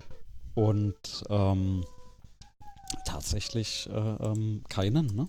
Also äh, ich glaube, wenn habe ich Geräte, die über NTP ihre Zeit beziehen. Hm. Also wäre das eher so ein Angriffsvektor, wenn du sagst, okay, ähm, ich gucke irgendwie falsche NTP-Pakete verschicke. Ja, wobei das auch nicht Aber wirklich funktioniert, weil du normalerweise bei mehr als einem Server holst. Mhm. Äh, Ich kenne das in Rechenzentren, dass man normalerweise so eine generelle m, dazu eine Ortszeit definiert. Eine Kiste, die sozusagen einen GPS-Empfänger oder einen ähnlichen Empfänger rangedengelt bekommt mit Antenne. Und die holt sich dann sozusagen einmal die Referenzuhrzeit und ab geht's. Ich weiß zum Beispiel Mhm. von der Telekom, die hat, ich, ich wohne ja hier in Bamberg, im Bamberger Land, die, da gibt es hier eine, eine Telekom, ich weiß nicht, ob es das immer noch gibt, ich gehe davon aus, gab es ein Telekom-Rechenzentrum. und die sind ganz stolz, weil die sind time at telekom.de. Also die machen das Taktsignal und das Zeitsignal der Telekom. Ähm, das wird generiert hier mit einer Atomuhr, haben sie erzählt, in, in Bamberg, mehreren davon äh, offensichtlich, und wird in das gesamte Telekom-Netz von Bamberg aus eingespeist und synchron gehalten. Also so macht man das normalerweise. Mhm. Das heißt, in, in Nähe von Rechenzentrum immer GPS überladen. Ja, GPS überladen ist schwierig, weil da musst du nämlich eine Menge Satelliten ähm, Mhm. überschreiben. Also wenn du nur die Uhrzeit ändern willst, dann wird es wirklich, wirklich kompliziert. Und das Signal ist in der Tat ähm, zumindest nicht ohne weiteres herstellbar. Also du kannst nicht ohne Mhm. weiteres so tun, als wärst du ein GPS-Satellit. Da ist ein bisschen, gehört ein bisschen mehr dazu. Verschlüsselt weiß ich gar nicht, aber ja, ist nicht so einfach. Wir können, wir, wir können ja mal eine Themensendung über GPS machen. Also ich, ich hatte mal schon Ewigkeiten her, hatte ich angefangen, mich da einzulesen. Aber das ist auch so ein Ding, da kannst du ja komplett, äh, das ist ein Rabbit Hole, ne? Da kannst du ja komplett rein nerden in das Thema. Mhm. Und ähm, also spätestens, wenn es ja um diese äh, Abweichung vom Militär geht, na, dass du ja nicht, nicht so genau die Daten bekommst, wie, äh, wie es eigentlich gehen würde. Ich weiß gar nicht, ob das inzwischen, glaube ich, wurde irgendwann mal gelockert oder aufgehoben. Aber früher war das zumindest noch so. Da können wir mal drüber sprechen, weil da musst du auch irgendwie reinrechnen, wie weit sind die Satelliten eigentlich von der Oberfläche weg. Und dann spielt da plötzlich Relativitätstheorie mit rein für die Berechnung. Mhm. Also irgendwie ist das Thema, ähm, also ist nicht so ohne mit äh, Satelliten und GPS und äh, äh, Pipapo. Da können wir aber, glaube ich, mal komplette zwei Stunden drüber ähm, dilettieren, ne, über das Thema. Also was ich nur gemerkt habe, ist, ähm, in Japan zum Beispiel, wieder ein Japan-Thema. In Japan ist die Mhm. Positionierung, die benutzen dann nochmal ein zusätzliches anderes äh, äh, Pos äh, Positioning-System. Ähm, Michibiki. Ähm, das ist wohl in den Telefonen auch drin. Also in den iPhones zumindest. Und in Japan ist die, die Genauigkeit deutlich höher als in, als in Deutschland. Mhm. Wenn du in Deutschland nur die, die ähm, also nur GPS-Empfang hast oder wenn du generell auf der Welt nur GPS-Empfang hast, dann ist die Genauigkeit nicht so genau. Und in, ähm, in Japan mit diesem Michibiki-System da, da sind das wohl ein paar Zentimeter oder so. Mit einem Telefon. Was echt krass ist. Genau, kann ich ja auch mal, kann ich auch mal verlinken. Ja, genau, Japan hat eigene Satelliten, ja, so wie Europa auch. Galileo heißt es in Europa, Mhm. glaube ich. Die Russen Ja. heißt es GLONASS, glaube ich. Es gibt irgendwie zigweise Navigationssysteme und wenn, er- wenn, wenn jemand hier zuhört und Lust hat, kann er ja mal von seinem Telefon angucken, wie viele GPS-Standards da unter, unterstützt werden. Also das iPhone unterstützt, Genau. glaube ich, GLONASS, GPS, Galileo und dieses japanische System. Genau, Glo GLONASS ist das ähm, äh, russische. Ja. Genau. Und das ist eigentlich ziemlich, ziemlich praktisch. Aber wie gesagt, Faken von den Sachen ist extremst schwierig. Mhm. Ähm, einfach weil es, ähm, ja, weil die Sachen, die da, die da, die da passieren, die Informationen, die da ausgetauscht werden, ein bisschen komplexer sind als ein, ein bisschen Pulsieren beim DCF-77-Signal. Genau. ja. Aber du hast ja jetzt auch eine ganze Menge gemacht. Wir können ja mal zu deinen Themen übergehen. Ach je. Du, genau, du lehrst ja- jetzt aus dem, aus dem, äh, ich finde übrigens Homeoffice fand ich total witzig, weil das ja, wenn du, wenn du Engländer bist, dann verstehst du unter Homeoffice halt eine eigene ähm, äh, Regierungs, eine Regierungsfunktion. Ja, das ist wie, Ja. ähm, wie Public Viewing, das funktioniert auch nur in Deutschland, weil es überall sonst heißt, dass du dir Leichen aufgebahrt anschaust. Aber, ähm, ja, es heißt ja tatsächlich Work from Home ne, auf Englisch. Und äh, ich glaube, das trifft es auch mehr. Ne? Also Mhm. dieses, äh, sitzt du daheim und versuchst, äh, die Sachen zu machen. Ja, also wir hatten vor ähm, zwei Wochen, ähm, also kurz bevor das Semester angefangen hatte, hatten wir nochmal mittwochs einen, äh, einen Call von der, von der Hochschule. Hat uns abgestimmt und äh, just in dem Morgen hattest du mir gerade geschickt, hier ZDF hat bekannt gegeben, äh, das Ministerium hat gesagt, die ähm, äh, Semester verschieben sich oder der Semesterstart ver verschiebt sich. Und dann hatten wir erstmal so gefrotzelt, ja, viel Spaß bei fünf Wochen äh, Urlaub, Mhm. ähm, was aber sicherlich nicht so war. Es hieß ja nur der, der Präsenzunterricht oder der, der Unterricht an sich ähm, äh, äh, verschiebt sich. Und äh, na, das hat sich dann so ein bisschen in, in, den, in den Folgetagen manifestiert. Äh, und es kam ja dann nach und nach die, die, die Verordnung raus, was gemacht werden äh, sollte oder musste. Und ich habe es gestern Abend auch extra nochmal, ähm, gestern Abend extra nochmal noch mal rausgeschrieben gehabt. Aber Ähm, das System, mit dem ihr, also, dass, dass du jetzt nicht sitzen bleibst ähm, und zu Hause dir einen Lens machst, das war ja klar. Ja. Jetzt hast du dann Ähm. natürlich angefangen und hast versucht, das Zeug zu streamen und dann den, den Studenten zugänglich zu, äh, ja, zu machen. nicht, nicht nur ich, ne? Nicht, nicht nur ich. Also das war so das Spannende, weil am Anfang habe ich gesagt, okay, so, ähm, also vielleicht mal ein bisschen zurückgegriffen. Ne? Ich hatte ich hab dieses Jahr, ähm, habe ich wieder ein Video an, kommt da gerade. Nee, ich hatte gerade äh, Twitter auf und bei Twitter werden Videos abgespielt. Ja, das ist, das ist krass, du musst echt drauf achten. Boah, das ist, okay, irgendwas ist mit dem OBS So. kaputt. Okay, so, also wenn es wieder kratzt, äh, bin ich jetzt wieder. Warum äh, kratzt der nicht im Studio-Link? Ich krieg das nicht klar. wir. Ja, nee, nee, das ist was anderes. Finden wir raus, ähm, kriegen wir hin. Das ist bestimmt, weil das Ähm. Encoding von dem OBS braucht dieselben äh, GPU-Schaltkreise wie das Abspielen von dem Video, das Dekodieren von dem Video. Und deswegen hast du, ähm, sobald die GPU, ja genau, da wird es ja geschrieben, sobald die Mhm. GPU irgendwas macht, da ist dann Schluss. Hm. Ja, muss ich mal. äh, Finden wir, finden wir noch raus, an was es liegt. Mhm. Ähm, genau, also in, äh, erstmal in der, in der Verordnung steht drin, die Hochschulen sorgen dafür, dass die Studentinnen und Studenten alle im Sommersemester 2020 vorgesehenen Studienleistungen erbringen können und zugleich die Studierbarkeit gewährleistet ist. Wie steht da aber nicht. Ja. Ja. Ja, die machen das. Und ähm, dann haben natürlich alle irgendwas probiert oder sich überlegt, wie sie es machen können. Also es wurde auch tatsächlich, wurden alle Tools ausprobiert und ich habe, ich hatte ja ein Projekt beantragt, wo ich auch Hardware, das ist leider noch in Beschaffung, also Streaming-Hardware, wo ich gesagt habe, ich möchte eigentlich in dem Semester mal sowas wie Live-Coding machen und ein bisschen offene, also ähm, Online-Sprechstunde machen, einfach die, die Studenten, Studentinnen zu animieren, mal da anonym zu fragen, weil das vielleicht ein bisschen angenehmer oder einfacher ist, als jetzt in der Vorlesung drin zu sitzen und den Prof dann direkt irgendwas zu fragen. Und weil im Prinzip, wenn man sich das Fragen nicht traut oder von der Schule noch Mhm. gewohnt ist, ja, dann machen es halt viele nicht. Und äh, ich habe das ja, wo ich mit dem Streaming angefangen hatte, übrigens da, wenn er noch dabei ist, der Bob Stryker ist ja daran schuld, wo ich dem mal zugeschaut hatte. Ähm, und da sind viele Studenten, Studentinnen dann gekommen, die in den Streams Sachen gefragt haben. Ich wusste auch gar nicht, dass es äh, Leute aus meinen Vorlesungen waren, wo ich damals noch einen Lehrauftrag hatte, die plötzlich Dinge zu den Vorlesungen gefragt hatten. Ne? Ich habe mich dann eher gewundert, woher kommen denn jetzt so die, diese Fragen? Und ähm, auf jeden Fall hatte ich das Projekt eher am Laufen. Dann hatte ich gesagt, na okay, wenn Streaming, dann gehe ich auf, äh, wie es geplant war bei mir, auch auf Twitch als Gaming-Plattform. Weil wenn jemand streamen kann mit einer großen Menge an, an Zuhörern und äh, mit einer Low Latency, dann, dann ist das Twitch. Ja? Oder Mhm. vielleicht auch Mixer, aber ich habe mich jetzt halt für Twitch mal entschieden. Und äh, alle so, ähm, sag ich mal, das Gelächter war groß wo ich das erzählt habe. Ich sage jetzt nur so viel, am, am ersten Tag habe ich dann gemeint, hier, ähm, hold my beer, ja, weil ich glaube, der einzige Stream, der an dem ersten Montag, wo quasi alle Hochschulen probiert haben, was zu machen, ähm, ist es natürlich alles zusammengebrochen. Ne? Es ist, glaube ich, also wer ähm, Teams von Microsoft verwendet hat, hat am ersten Tag nicht geklappt. Ähm, äh, WebEx, also Cisco WebEx ist zusammengebrochen, also äh, Zoom ist zusammengebrochen, weil plötzlich alle versucht haben, was zu machen. Mhm. Inzwischen haben zum Beispiel in unserer Fakultät, wir haben jetzt äh, eine interne Plattform, wo das auch gemacht werden kann. Allerdings äh, ist halt auch immer noch das Hardware-Problem, weil man braucht halt plötzlich Hardware und Hardware gibt es jetzt nicht äh, gerade so. Äh, wie Sand am Meer aktuell.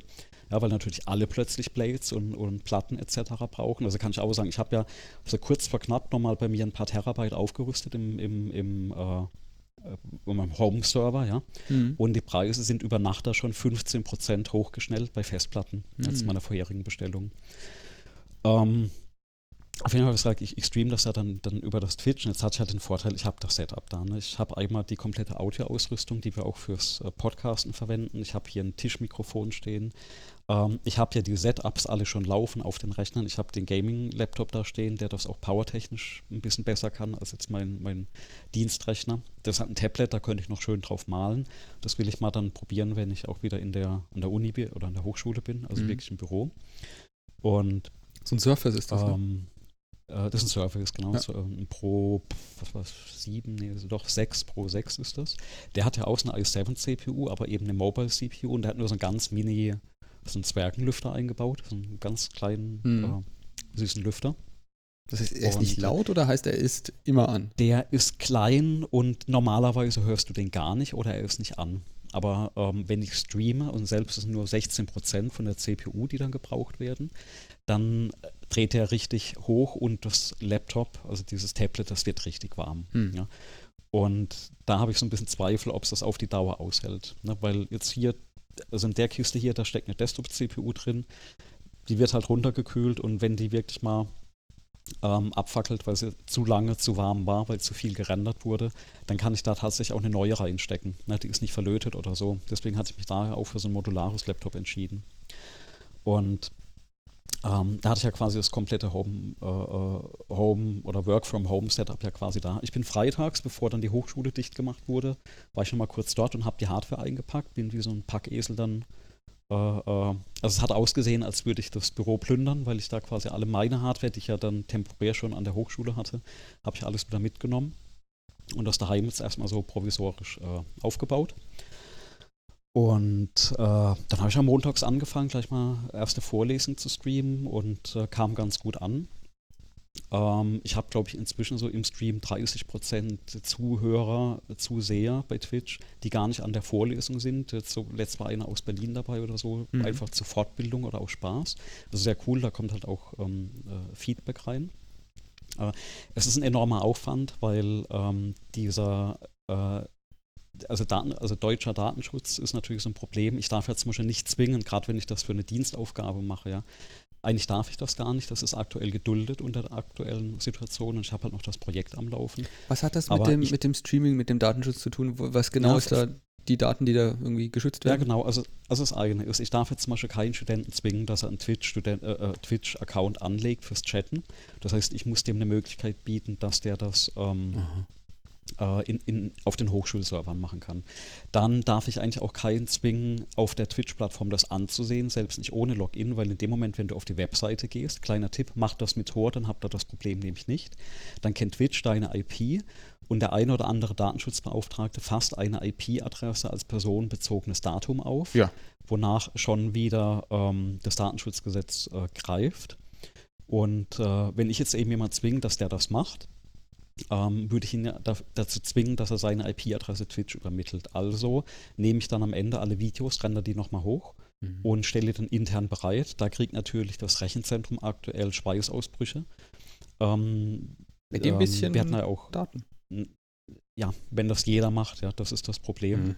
Und man hat ja auch nicht damit gerechnet, dass so schnell so viele plötzlich versuchen, ähm, äh, Videos zum Beispiel hochzuladen. Ne? Und ähm, ich gehe halt tatsächlich hin, da ist ein Upload-Limit von 300 MB.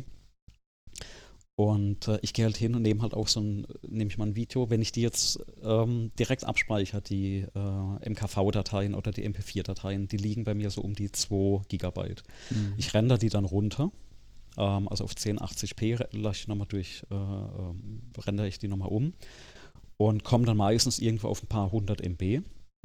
also ohne großen Qualitätsverlust. Und gehe dann, und da übrigens nochmal einen, vielen Dank für den offensichtlichen Tipp von den äh, äh, Mitgliedern vom FEM, äh, wo du mich ja hin äh, verwiesen hattest. Mhm. Ähm, einfach mal so was Einfaches machen, wie die FPS von 30 FPS auf 25 runterzudrehen. Das stört dich jetzt in einem Video, was du online anschaust, nicht zwingend, weil es ähnlich in HD angezeigt wird in der Lernplattform. Aber ich brauche halt kein, äh, kein Gigabyte mehr, sondern ich kann das plötzlich auf ein paar hundert MB runterrendern. Ne? Und mit so ein paar Tricks komme ich dann hin, noch ein bisschen schneiden, hier was wegschneiden und da was wegschneiden. Dann habe ich halt so 300 MB Pakete, die ich hochlade. Bedeutet aber aktuell auch, für einen Vormittag Vorlesung online, was ich streame, wo ich mhm. eigentlich nach dem Stream fertig wäre, sitze ich noch mal einen halben Tag da fürs Rendern, Hochladen und Bereitstellen, bis alles da ist. Ja. Also das ist halt ein, ein, weil auch öfters gefragt wurde, also ich hatte inzwischen auch schon mehrere Anfragen, zum Beispiel von der TU München, wie mhm. ich das mache. Ähm, es gibt jetzt einen, einen oder anderen Lehrbeauftragten oder Dozenten, der das jetzt auch über Twitch macht. Einfach weil sie gesehen haben, das kommt an und äh, es ist halt super zugänglich für die, sag ja. ich mal, Studenten oder Zuhörer. Ne? Das von, ist, von klickst halt auf die kann Seite. da ja relativ wenig ja. Rede sein. Ähm, hm. Ich versuche das halt jetzt genau so abzuwägen, dass ich sage, ähm, ich stelle alles so bereit, dass jemand, der es wirklich nicht machen möchte, es nicht machen muss. Der bekommt zeitnah die Videos. Das heißt, niemand wird benachteiligt. Ne? Das ist halt der wichtige Punkt an der Stelle. Ähm, das ist so ein bisschen diese, äh, diese Problematik an der Stelle. Aber da hatte ich auch schon gesagt, also ich glaube, dadurch, dass ich auch so ein kleines Forschungsprojekt da angefangen hatte, ich, ich möchte mich da, glaube ich, langfristig auch gar nicht damit zufrieden geben, dass man sagt, das geht nicht, sondern da muss ich wirklich mal sagen, da hatte ich meiner ehemaligen Firma einen super guten Datenschutzbeauftragten, den Kollegen äh, Ott, äh, wenn der noch zuhört oder mal zuhört, der, ähm, der ist hingegangen und hat gesagt, okay, nach dem Datenschutz geht das eigentlich nicht. Aber lass uns mal nach einer Lösung suchen. Ne? Und das mhm. ist genau für mich so ein Datenschutzbeauftragter, wo ich sage, cool, also ähm, da gab es so viele Probleme immer wieder, wo man drüber gestolpert ist. Ne? Und seine erste Reaktion war, okay, das ist jetzt doof, weil das geht nicht mit dem Datenschutz. Der hat aber nie Nein gesagt. Der hat gesagt, lass uns dieses Problem lösen. Ne? Lass uns mal kreativ drüber nachdenken. Und ich glaube, das ist genau der Punkt. Also das geht ja vielleicht so weit, dass man auch sagen muss, ähm, wenn jetzt zum Beispiel sowas wie Twitch, ne, einer EU äh, äh, äh, Datenschutzgrundverordnung, wenn es da Probleme gibt, dass ich das für die Lehre einsetze, müssen wir halt hinterfragen, was sind genau die Probleme? Also lasst uns die konkret benennen. Also nicht nur so, nee, das ist nicht datenschutzkonform, sondern was ist der konkrete Punkt, was ein Problem verursacht? Dann lass uns diesen Punkt vielleicht bei Twitch oder ne, gehört ja inzwischen zu Amazon, wenn ich das richtig im Kopf habe. Mhm lass das doch mal adressieren, weil die sitzen ja in Europa und in Deutschland. Ne? Also da muss es dann eine Möglichkeit geben zu sagen, pass mal auf, könnt ihr nicht zum Beispiel für Lehrende was bereitstellen, wo genau datenschutzkonform ist, ne? mit dem, dem Grund. Ne? Und dann gibt es auch noch andere Punkte, wo gesagt wird, Ur Urheberschutzrecht. Ne? Es gibt halt äh, manchmal auch Vorlesungsfolien, wo Leute was oder, oder Dozenten was reinkopieren aus Büchern was ein, durchaus erlaubt ist. Äh, es gibt ja so ein Limit von Anzahl Prozent pro, pro Buch, was du vervielfältig, vervielfältigen mhm. darfst. Äh, manche Dinge muss man auch melden etc. Das wird ja in der Regel auch gemacht. Aber das ist außer viel Unwissenheit, wie viel darf ich, wie viel kann ich. Ne? Und deswegen gehe ich auch hin und sage, alle meine Folien versuche ich, also A, wenn ich Fotos etc. verwende, ich ähm, habe immer eine Referenz drin äh, mit der Lizenz, also ich prüfe auch die Lizenz, ist es eine Creative Commons, darf ich, Namenserwähnung etc., ist es kommerziell, nicht kommerziell. Und ich versuche die Foliensätze bei mir auch immer so zu gestalten, dass ich sage, ähm, ich möchte, oder ich, bei vielen habe ich es auch schon draufstehen, dieser Foliensatz steht unter Creative Commons, ja, ähm, frei zugänglich, darf vervielfältigt werden, nur nicht kommerziell. Das mhm. ist die Einschränkung, das ist nicht vollständig frei. Ähm, aber das ist, weil ich einfach möchte, dass die, diese Lehrunterlagen halt auch wirklich verwendet werden können von jedem. Äh, äh, ähm, ohne dass man dafür dann plötzlich zahlen müsste, weil, weil das jetzt ein Dritter nochmal verwendet. Und äh, mit dem Hintergedanken malst du halt auch Grafiken selbst, ja. Das heißt, ich kopiere nicht eine Grafik aus einem Buch rein, mhm. sondern ich mal die komplett selbst. Und das ist halt auch wieder ein Heidenaufwand. Ne? Ich sitze jetzt hier gerade an der Vorlesung für kommenden Montag. Da sind sehr, sehr viele ähm, Ablaufdiagramme für Prozesse drin, so, so kleine Balkendiagramme. Ähm, also da sitzt tagelang da nur für die Grafiken, ne? aber jetzt mag es ja den Leuten auch ein bisschen was bieten, also den Studierenden was bieten. Und es lohnt sich im Endeffekt, wenn dann einer kommt und sagt, naja, ähm, war schon cool, was der gemacht hat. Ne? Wurde ja im Chat auch gesagt. Äh, mhm. ähm, findet da auch einer oder eine super, äh, was ich da mache. Also ich gebe mir Mühe, ähm, dass es auch ein bisschen Spaß macht, gerade in den Zeiten, wenn du eh zu Hause sitzen sollst. Ähm, ja, also da versuchen wir das halt alles ein bisschen äh, online zu bringen. Und wir hatten es, glaube ich, vor zwei Podcasts ja schon mal probiert, dann den äh, Podcast, den wir aufnehmen, halt auch auf den Stream zu beamen. Und das ist das, was ich quasi jetzt heute auch äh, mache. Wir nehmen parallel den Podcast auf und während er aufgenommen wird, äh, ähm, ballern wir den halt über den Twitch-Stream gleich Mhm. nochmal raus. Das nächste Mal kriegen wir das dann auch mit zwei Videobildern hin. Kriegen wir auch mit den, mit Weil den Kameras. Wenn jetzt jemand Genau. dazukommt, es sind jetzt ein paar dazugekommen, während du gesprochen hast. Die Mhm. werden sich wundern, wer die andere Stimme aus dem, aus dem Off ist. Aber wir nehmen ja jetzt hier den Podcast 20. Folge auf. Da gibt es, wer den noch nicht kennt, einiges zum Nachholen.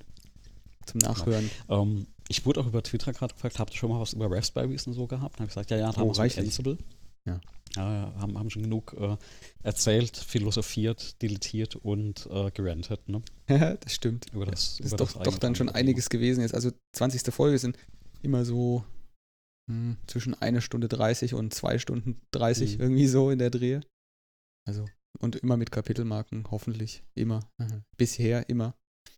So dass man da Ich- ich durchskippen beim- kann. Ja, ich, ich hatte beim letzten Mal die Kapitelmarken vergessen zu setzen. Also da hatte ich aufgenommen, normal machst du das ja.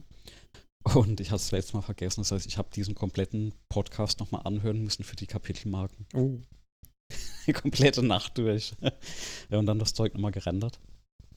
Und äh, ja. Ja, Kapitelmarken sind tatsächlich, ähm, hm, ja, die sind, die sind ein echtes Komfort-Feature eigentlich. Ja, aber jetzt die Lehre läuft. Du hast jetzt mit FEM, du hast FEM erwähnt. Ich meine, kann ich ja vielleicht ein bisschen Kontext geben, wieso habe Mhm. ich jetzt FEM empfohlen? Ich bin selber ähm, Veteranenmitglied von FEM, von der Forschungsgemeinschaft Elektronische Medien e.V. Das ist eine studentische Forschungsgemeinschaft in der, an der Universität in Ilmenau, der TU Ilmenau. Und die haben eigentlich schon immer extrem viel ähm, mit, mit solchen Streaming-Angeboten und Streaming-Sachen gemacht. Also das, geht, das hat ein bisschen begonnen mit sowas wie dem Streaming der Landtagssitzungen von dem Thüringer Landtag. Bis hin, dass man dann aktiv geworden ist im CCC-Umfeld und dann angefangen hat, die Kongresse, den Chaos Communication Kongress zu streamen, was dann jetzt letztlich dann mit einer, noch einer Menge mehr Mitgliedern, mit einer, noch einer Menge mehr Mitstreitern, nicht nur FEM, dann in dieses Video Operations Center, dieses VOC, ähm, gemündet ist. Und die haben tatsächlich regelmäßig und viel Erfahrung da drin, eine große Menge an Videos mit einer großen Menge an Inhalt zur Verfügung zu stellen und online zu stellen und dann auch zum Download in Archivform zur Verfügung zu stellen. Und das auch auf durchaus von Universitäten getragenen Servern. Ähm, und da das aus dem universitären Umfeld stattfindet und auch für die Lehre ist, war das für die in der, also ich habe die dann über das wird keiner kennen, aber den IRC-Chat, den Internet Relay Chat, das ist ein, ein, ein sehr altes Protokoll im Internet. Ähm, aber da gibt es immer noch Server, die da laufen. Da habe ich die kontaktiert und habe gefragt, ob es denn nicht irgendwie ähm, äh, Interesse daran gäbe. Und dann habe es dem Andreas gesagt. Der Andreas hat dann die auch nochmal kontaktiert und die haben sich dann wohl auch noch bei, bei, bei dir gemeldet, oder? Genau, die hatten sich gemeldet. äh, Das ist sogar bei denen bis zum Vorstand hochgepoltert und äh, es kamen auch total coole Vorschläge. Also eins war tatsächlich, ähm, man könnte was hosten, also zumindest temporär, aber das löst dann nicht mein Problem, dass es eben von einem Dritten gehostet wird, auch wenn es von der FEM gemacht wird. Weil es da keinen Vertrag zwischen unserer Hochschule und, und FEM gibt. Also, Ja, das also der Vertrag fehlt verschiebt nur das Oh Problem. ne? Aber das ist doch auch DFN, Und- Deutsches Forschungsnetz. FEM hat ja gar keine eigene Infrastruktur außerhalb des Forschungsnetzes. Ja, ja, aber also es verschiebt nur das Problem, es löst das Problem Ah. Ne? Und äh, es war ja kurz, also das erste Problem war ja, ich konnte ja am Anfang einfach nicht hochladen. Ne? Also da haben aber einfach die Tipps von den Experten und da muss man echt mal, mal äh, Dank für die Tipps sagen. Die haben da wirklich ein paar, äh, paar Einwürfe gemacht, wo mir erstmal, da kommen sie vielleicht auch gar nicht drauf, ne? Gerade diese FPS-Geschichte. Ähm, das, äh, da musste in dem Moment, wo du wirklich also ne, Kinder schreien dir ins Ohr und du musst das Video hochladen und die Folien sind noch nicht fertig. Das ist so, äh, das ist Stress, ne? ganz einfach. Da kommst du vielleicht auf die Idee gar nicht. Da, da war das ein super Tipp. Dann habe ich da mein, mein FFmpeg können mal wieder rausgekramt. Und ähm, äh, die Alternative, was noch angeboten hatten, ist zum Beispiel diese Mediathek aufzubauen. Also es gibt eine FEM-Mediathek, die ist auch öffentlich zugänglich, wo Vorlesungen und Streams drin sind. Und das hat eine eigene Software. Mhm. Und die könnten sie zum Beispiel auch bereitstellen, dass man das bei uns an der Hochschule äh, wohl laufen lässt. Allerdings müsste das halt wieder das RZ hosten. Ne? Und äh, mhm. dann bin ich wieder bei dem alten Problem. Die Kollegen im RZ, also das eine ist, wir haben ja vor Ort aktuell nur Notbetrieb. Also man versucht das ja am Laufen zu halten. Und ob ich jetzt die Mediathek eben aktuell da installiere oder ob ich das bei mir in die Lernplattform hochlade, äh, es landet auf den gleichen Platten, die vermutlich aktuell momentan äh, bei uns im RZ einfach nicht in genügender Menge vorhanden sind. Ja. Und die, die, die also und dann fallen doch aber Mirrors auch komplett raus aus der Gleichung. Also du kannst ja das dann Zeug dann nirgendwo hinspiegeln. Äh, ja. Aber ist das wirklich so? Also da bin ich mir, ja, weiß ich halt echt nicht. Ja, genau das ist das Problem und deswegen sage ich auch, da, da muss man ja nachgehen. Ähm, ich weiß es ja auch nicht genau. Ne? Und, und deswegen müssen wir da eigentlich auch genau herausfinden, was sind die Probleme. Man muss, man muss die wirklich ganz exakt und ganz scharf ähm, adressieren. Ich habe ja zwei Jahre lang äh, bei meiner vorigen Arbeit mit dem Datenschutz auch äh, sehr intensiv äh, ähm, zu tun gehabt, weil wir auch für wirklich im, im, Rahmen von dem Produkt für den Datenschutz verantwortlich waren und habe mhm. mit den Datenschützern auch sehr viel zusammengearbeitet. Und ähm, es ist wirklich, oder es war auch für mich die äh, äh, der Tod in Tüten, ja, also ja. diese Geschichte, weil ähm, es steht so viel drin, es ist so viel unklar, es ist sehr kompliziert, es ist für Laien, ja, also sehr, sehr kompliziert. Es sind viele Dinge, die sind für dich gar nicht greifbar. Also zum Beispiel, jetzt, also ich, ich versuche mal ein Beispiel zu nennen, warum für mich, für mich persönlich dieser ganze Datenschutz absurd ist. Ähm, in dem Moment, wenn du äh, mit irgendetwas Geld verdienst, also hast ein Gewerbe oder bist freiberuflich tätig und du hast eine Webseite, dann musst du auf diese Webseite ein Impressum schreiben. Da musst du hinschreiben, dein Name, deine Adresse, deine Umsatzsteuer-ID oder Steuernummer, ich glaube die Umsatzsteuer-ID und ein Weg, wie du sofort direkt erreichbar bist, also E-Mail oder Telefonnummer. Mhm. Ja. Und auf der anderen Seite ähm, hast du den Datenschutz, der, der dann quasi sagt, in dem Moment, wo ich meinen Namen irgendwo öffentlich mache, äh, fällt das unter den Datenschutz. Also mich beißt die, also das beißt sich irgendwie für mich. Und das, wenn man kein Jurist ist und das nicht versteht, äh, also und, und klar, dann ist jeder vorsichtig erstmal. Ja. Ne? Versuche versuch ich dann auch zu sein, weil ich sage, keine, keine, Ahnung. Ne? Ähm, deswegen habe ich auch am Anfang zum Beispiel bei all den Vorlesungen diesen Hinweis gegeben, wer das macht, macht das freiwillig auf Twitch. Ne? Und es gibt eben diese interne Bereitstellung, es ist keiner gezwungen, der es nicht möchte. Ähm, riesen, Riesenproblem im Prinzip. Oder zum Beispiel auch wenn Studenten die äh, Vorlesungen online verfolgen, äh, sollen sie doch bitte ähm, anonym auftreten, also nicht im Klarnamen. Ne? Nicht nur so, dass man sagt, ähm, es wird empfohlen, sondern sie sollen tatsächlich nicht im Klarnamen in so einem Chat auftreten. Mhm. Und da wäre jetzt dann schon die Frage, die rechtliche Grundlage ist, ist halt na, ne, nach Paragraph irgendwas EU-Datenschutzgrundverordnung, ich, ich, ich weiß es nicht. Es ist halt sehr umfangreich und es macht ja an vielen Stellen Sinn, ja. Ähm, aber es macht halt an vielen Stellen auch, ähm, sag ich mal, das Leben sehr, sehr schwer. Und äh, da haben es halt andere äh, wesentlich einfacher, also sag ich mal in anderen Ländern. Und das siehst halt an den ganzen US-Firmen. Ähm, egal, ob das jetzt ein Twitch, ein Mixer etc. ist. Ähm, oder ein Discord, ne? Da, da, sind aus deutscher Sicht immer Klauseln in den AGBs drin, die eben wohl sehr fragwürdig, also mindestens fragwürdig bis äh, ähm, nicht konform mit dem, dem Gesetz sind. Und das ist so ein bisschen die, ähm, ein bisschen die, die Probleme. Mhm. Ja. Ja. Interessantes technisches Detail im, im, im Chat ähm, auf Twitch schreibt jemand gerade, dass in Twitch selber auch ähm, IRC als Protokoll verwendet ähm, für den Chat mhm. oder, oder etwas auf IRC aufbauendes oder irgendwie da, davon abgeleitetes. Und ja, mir sagt BNC was. Ähm, selber mal bauen, ähm, selber mal Bots auf IRC betrieben, aber das ist schon sehr, sehr lange her. Interessanterweise, ähm,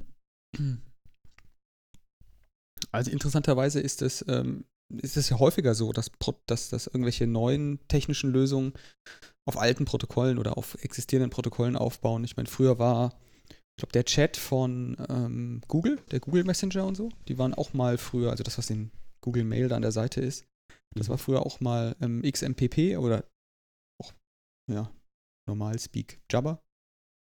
Und das ist eigentlich ziemlich, ziemlich cool, wenn man, wenn, wenn solche Protokolle unterstützt werden. Und auch soweit ich weiß, XMPP war auch mal das, was eigentlich der Facebook Messenger war und alle Messenger eigentlich, die jetzt irgendwie so relativ aktuell sind, Genau, da kommen jetzt auch ein paar Links rein, die werde ich auch mal mit in die, Mhm. in die Shownotes packen. Ähm, das, tatsächlich gibt es einen Guide, dass Twitch ein relativ Standardserver zu, zu sein scheint. Slightly different than other servers. Das ist cool. Ähm, ja, dann Daumen hoch, genau, da wird der Daumen hoch gegeben im Chat. Ich kann auch den Daumen hoch heben. Ich finde es eigentlich immer super, wenn Standardprotokolle unterstützt werden. Und tatsächlich macht es das deutlich einfacher, dann den Chat, ähm, dann für mich, den, an dem Chat teilzunehmen oder den woanders einzubinden. Hat, hatten wir schon mal über den, äh, über das iPhone Voicemail gesprochen, wie das aufgebaut ist? Weil du gerade Standards erwähnst. Ja, das, das genau, das hatten Ähm, wir doch mal erzählt, äh, dass das ein IMAP ist. Genau, also man, man muss sich, also alle, die den iPhone verwenden und sich gefragt haben, wie das funktioniert mit dieser Voicemail und warum, warum Provider, also Carrier, so ein, so ein enormes äh, Drumrum machen, ne? ob du jetzt einen iPhone-Tarif bekommst. Ja. Und ein, eines der wenigen Features, was so ein iPhone-Tarif im Gegensatz zum Standard-Telefontarif hat, ist halt diese voicemail Visual Voicemail heißt das, ist der Markenname davon. Also, genau. dass du siehst, dich hat jemand angerufen, da gibt es eine Mhm. Voicemail, da steht dann die Nummer von dem, die Länge steht dann da, du kannst drauf tippen und kannst dann das sozusagen als Datei anhören. Genau, und, und ich versuche das mal zu erklären, korrigiere mich, wenn ich da falsch liege. Also im Prinzip, also als man das gebaut hat, hat man sich überlegt, dass möglichst viele ähm, das adaptieren, ähm, ähm, dass möglichst viele, die diese äh, äh, Geschichte äh, adaptieren, nimmt man einfach ein paar Standards, die da sind. Mhm. Ja, und äh, was hat man gemacht? Man hat einfach gesagt, okay, ich gebe jedem Benutzer, der ein Telefon hat, quasi auf Serverseite einen IMAP-Account, also nichts anderes als ein E-Mail-Account. Und da, auf den kann ich per IMAP drauf zugreifen. Und IMAP im Gegensatz zu POP hat halt den Vorteil, die Mails bleiben halt auf dem Server. Also es ist quasi nur eine Sicht auf den Server, um es mal vereinfacht auszudrücken. Also alle, die da jetzt ein bisschen bewanderter sind, ne? wir versuchen das ja immer so auch ein bisschen für den, für den Laien zu erklären. Ne? Also ähm, da habe ich eine E-Mail auf dem Server liegen. Für jeden Anruf, der einkommt, wird eine Wave-Datei, also eine, eine, eine Audiodatei wird äh, einfach aufgezeichnet. Audiodatei, genau, aufgezeichnet. Und die liegt als Attachment äh, an so einer E-Mail dran. Also als würde ich das jetzt per Outlook irgendjemand Genau. schicken. Und dann ist auch schon Und, geklärt, äh, wo die Telefonnummer herkommt, also der Absender, ähm, Genau. den, den man dann da anzeigt und so weiter. Genau. Und alles, was dann dieses Visual Voicemail auf dem iPhone ist, ist eigentlich nichts anderes als ein, ein, ein E-Mail-Client. Ja? Der zeigt halt nicht die E-Mails und den Text an, sondern für jede E-Mail ist eben eine Voicemail hinterlegt. Und in dem Moment, wenn ich es abspiele, wird eben diese Textdatei runtergeladen und abgespielt. Und das ist alles. Also mega primitiv. Und äh, für das Feature verlangen dann eben Provider extra viel Geld. Also das, das kann sich auch ohne Witz jeder selbst äh, zusammenbasteln, diese Spec. Ich guck mal, ich habe die irgendwo noch rumliegen. Die ist öffentlich zugänglich im Internet. Also das ist jetzt überhaupt nichts Geheimes. Diese komplette Spec für diese Visual Voicemail und wie man das baut, ähm, die ist öffentlich zugänglich. Das kann man sich nachbauen am Wochenende, ja, wenn überhaupt. Mhm. Also, also Ich hänge sie mit an den, an den super ich habe sie nämlich direkt parat. Ha- Hast du sie? Okay, super. Ja. Also das ist tatsächlich, äh, so funktioniert das im iPhone, ne? Und äh, deswegen kostet dann der Tarif, keine Ahnung, 39 anstelle von 19 Euro. Ja, ja, aber Genau, das ist ja üblich, ähm, dass man die Sachen halt ähm, grundsätzlich wiederverwendet, die es eh schon gibt. Und dafür gibt es halt auch schon kistenweise Zeug. Umso lustiger Mhm. ist es dann halt, wenn jemand wie Facebook aus dem ersten Beitrag heute, wenn Facebook das feiert, dass sie jetzt endlich die nativen Sachen benutzen. Das wäre ungefähr so, wie wenn ähm, Apple sich dafür feiern würde, dass sie iMac benutzt haben.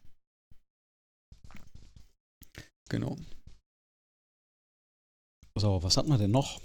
Du, du bist ja nochmal über eine, ja, über eine, ähm, ganz andere Sache gestolpert, ne? Genau, jetzt gehen wir mal, jetzt drehen wir mal Mhm. komplett in eine andere Richtung ab und Mhm. zwar in CPUs. Ähm, und ähm, ich weiß nicht, wann du das letzte Mal hardware-nah programmiert hast, also so richtig hardware-nah programmiert hast. Richtig Opcodes und so. So Assembler. Mhm. Hm, Weile her, ja. MOV AX, ja, ja. Ja, ja, 13H. jetzt kommt's. Naja. Die Sache ist, ähm, als wir das mal gemacht haben und noch Jungspunte waren, die Assembler programmieren durften, mussten, sollten, konnten, Hm, da Weil es nichts anderes gab. da waren, da gab es eine relativ überschaubare Menge an Befehlen. Ich meine, wenn du dir mal so einen 386 oder, oder, oder früher anguckst oder auch irgendwelche C64-Prozessoren, ähm, also aus der, aus der Zeitepoche, dann haben die auf einer A4-Seite oder vielleicht zwei ähm, ist eine Liste von Befehlen, die die können. Diese Befehle, diese hardwarenahen Befehle, wo du der CPU sagst, zum Beispiel, beweg doch mal irgendwie ähm, den Wert von diesem Register in dieses Register, oder kopieren oder, oder, oder shifte das nach links oder nach rechts, äh, die Bits. Ähm, das ist ein Opcode, nennt sich das. CPU-Opcode. Das ist quasi ein direkter Befehl an die CPU, mach doch mal jetzt genau das. Dann steht mhm. dann meistens in solchen Tabellen noch drin, wie viel Takte braucht die CPU für so einen Befehl ah, und so weiter. Und im Grunde ist am Ende dieser ganzen Kompilierungskette, wenn man was programmiert, kommt dann so eine, so eine, so eine Liste von solchen Opcodes raus, die nacheinander ausgeführt werden. Und das ist dann letztlich das Programm, was ausgeführt wird. Und jetzt ist, wenn man sich die aktuellen CPUs mal ein bisschen anguckt, was die für Opcodes haben, da reichen zwei A4-Seiten nicht mehr, das ist dann schon was länger.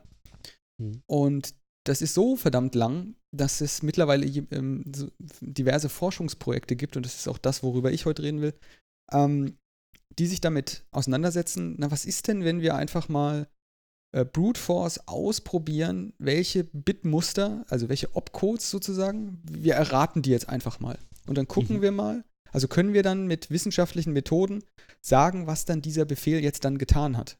Ja, wir, wir, wir erfinden einfach aufs gerade Wohl einen Befehl, den schicken wir an die CPU und dann gucken wir mal, was er macht.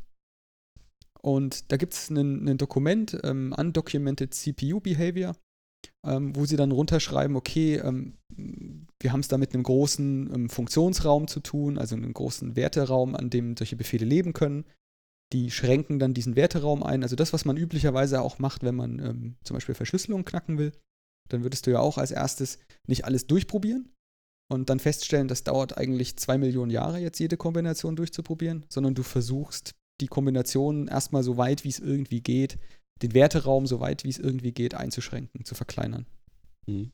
Haben sie dann da auch gemacht und sind auf eine relativ gute Heuristik gekommen, wie sie da ähm, sinnvolle Kombinationen rausfinden, rausfiltern und ausprobieren. Und haben dann angefangen, standen dann vom nächsten Problem, okay, jetzt haben wir einen Befehl, der potenziell was tut. Ja, wie, wie, wie, wie, wie stelle ich überhaupt fest, was der tut? Weil es gibt tatsächlich krasse, komisch seltsame Befehle oder komisch seltsame Speicherzustände. Ähm, also die, die nennen dann auch so, so Beispiele für undokumentierte äh, Sachen, dass man zum Beispiel an eine bestimmte Speicherzelle in einer CPU irgendwas reinschreibt und dann ändert die CPU ihr Verhalten komplett. Also die geht dann in den Debug-Modus oder da sind dann plötzlich mhm, mhm. neue Register verfügbar, die es vorher nicht gab und sowas. Ähm, und, und sowas findest du auch, also das ist nicht immer gleich ersichtlich äh, und das findest du halt nicht ohne weiteres raus. Und da wird dann halt ziemlich klar in dem Dokument, wie, so, wie komplex, überkomplex eigentlich so eine CPU ist. Mhm. Sind das eigentlich Befehle, die also tatsächlich absichtlich in der CPU sind oder sind das Befehle, die einfach äh, zufällig passieren? Ja, das sind. Also, weißt du, was ich meine? Ja, ähm, beides würde ich. Also nach dem Lesen von diesen Sachen würde ich sagen, beide. Mhm. Also es gibt ähm, so Passwortregister, das ist das, was ich meinte. Also da schreibst du halt in irgendein Register irgendeinen spezifischen Wert und wenn der dann da mhm. steht, dann hast du zusätzlich vier andere Register auf so einem, zum Beispiel auf einer AMD-CPU, das haben sie da aufgelistet. Ähm, das ist wie wenn du heute an eine Tür an so einen geheimen Händedruck, das ist in der heutigen Zeit vielleicht nochmal ein bisschen mhm. anders zu sehen, aber wie wenn du so einen geheimen Händedruck hast, ja, und dann weißt du, aha, es ist also der Spion von der, mit dem ich mich treffen wollte oder so. Mhm. Und ähm, die Befehle, die die da rausfinden, ich glaube, vieles von den Sachen sind halt Seiteneffekte. Und aber viele von den Sachen sind halt auch zum Beispiel ähm, im, im, im, Entwickeln von solchen CPUs halt wichtig. Also, dass du sagst, wenn du eine CPU halt herstellst, dann möchtest du da bestimmte Testlaufe mitmachen. Und da musst du ja durchaus mehr in diesen verschiedenen Stages der Ausführung eines solchen Opcodes, musst du mehr oder dazwischen reinsteigen können und mehr Informationen raus aus so einer CPU debuggen können, als du es könntest, wenn du nur die Befehle ausführst und dann guckst, ob, guckst, ob das Richtige rauskommt. Also mhm. du kannst auch da natürlich mit solchen speziell gestalteten so Debug-Befehlen kannst du natürlich auch erreichen, dass dein Testraum kleiner wird, wenn du eine CPU auf Funktionen testen willst. Ja, in, in, indem du halt reinguckst, wie dieser Befehl ausgeführt wird ähm, und das wird dann durch solche Befehle zum Teil auch gemacht. Da gibt es aber auch Befehle, die tatsächlich nicht unpraktisch wären. Die sind dann halt eben unsupported vom CPU-Hersteller, die stehen in keiner Dokumentation, machen aber trotzdem möglicherweise sinnvolle Sachen.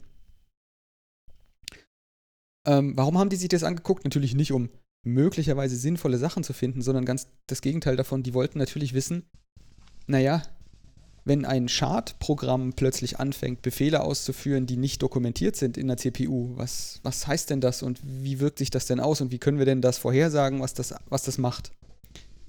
Ähm, und, und also das spielt zum Beispiel da rein, heute werden ja Schadprogramme, wenn man an diese ganzen Viren, Scanner, Tester, Software, die werden normalerweise in einer abgesicherten Umgebung ausgeführt, in einem Container.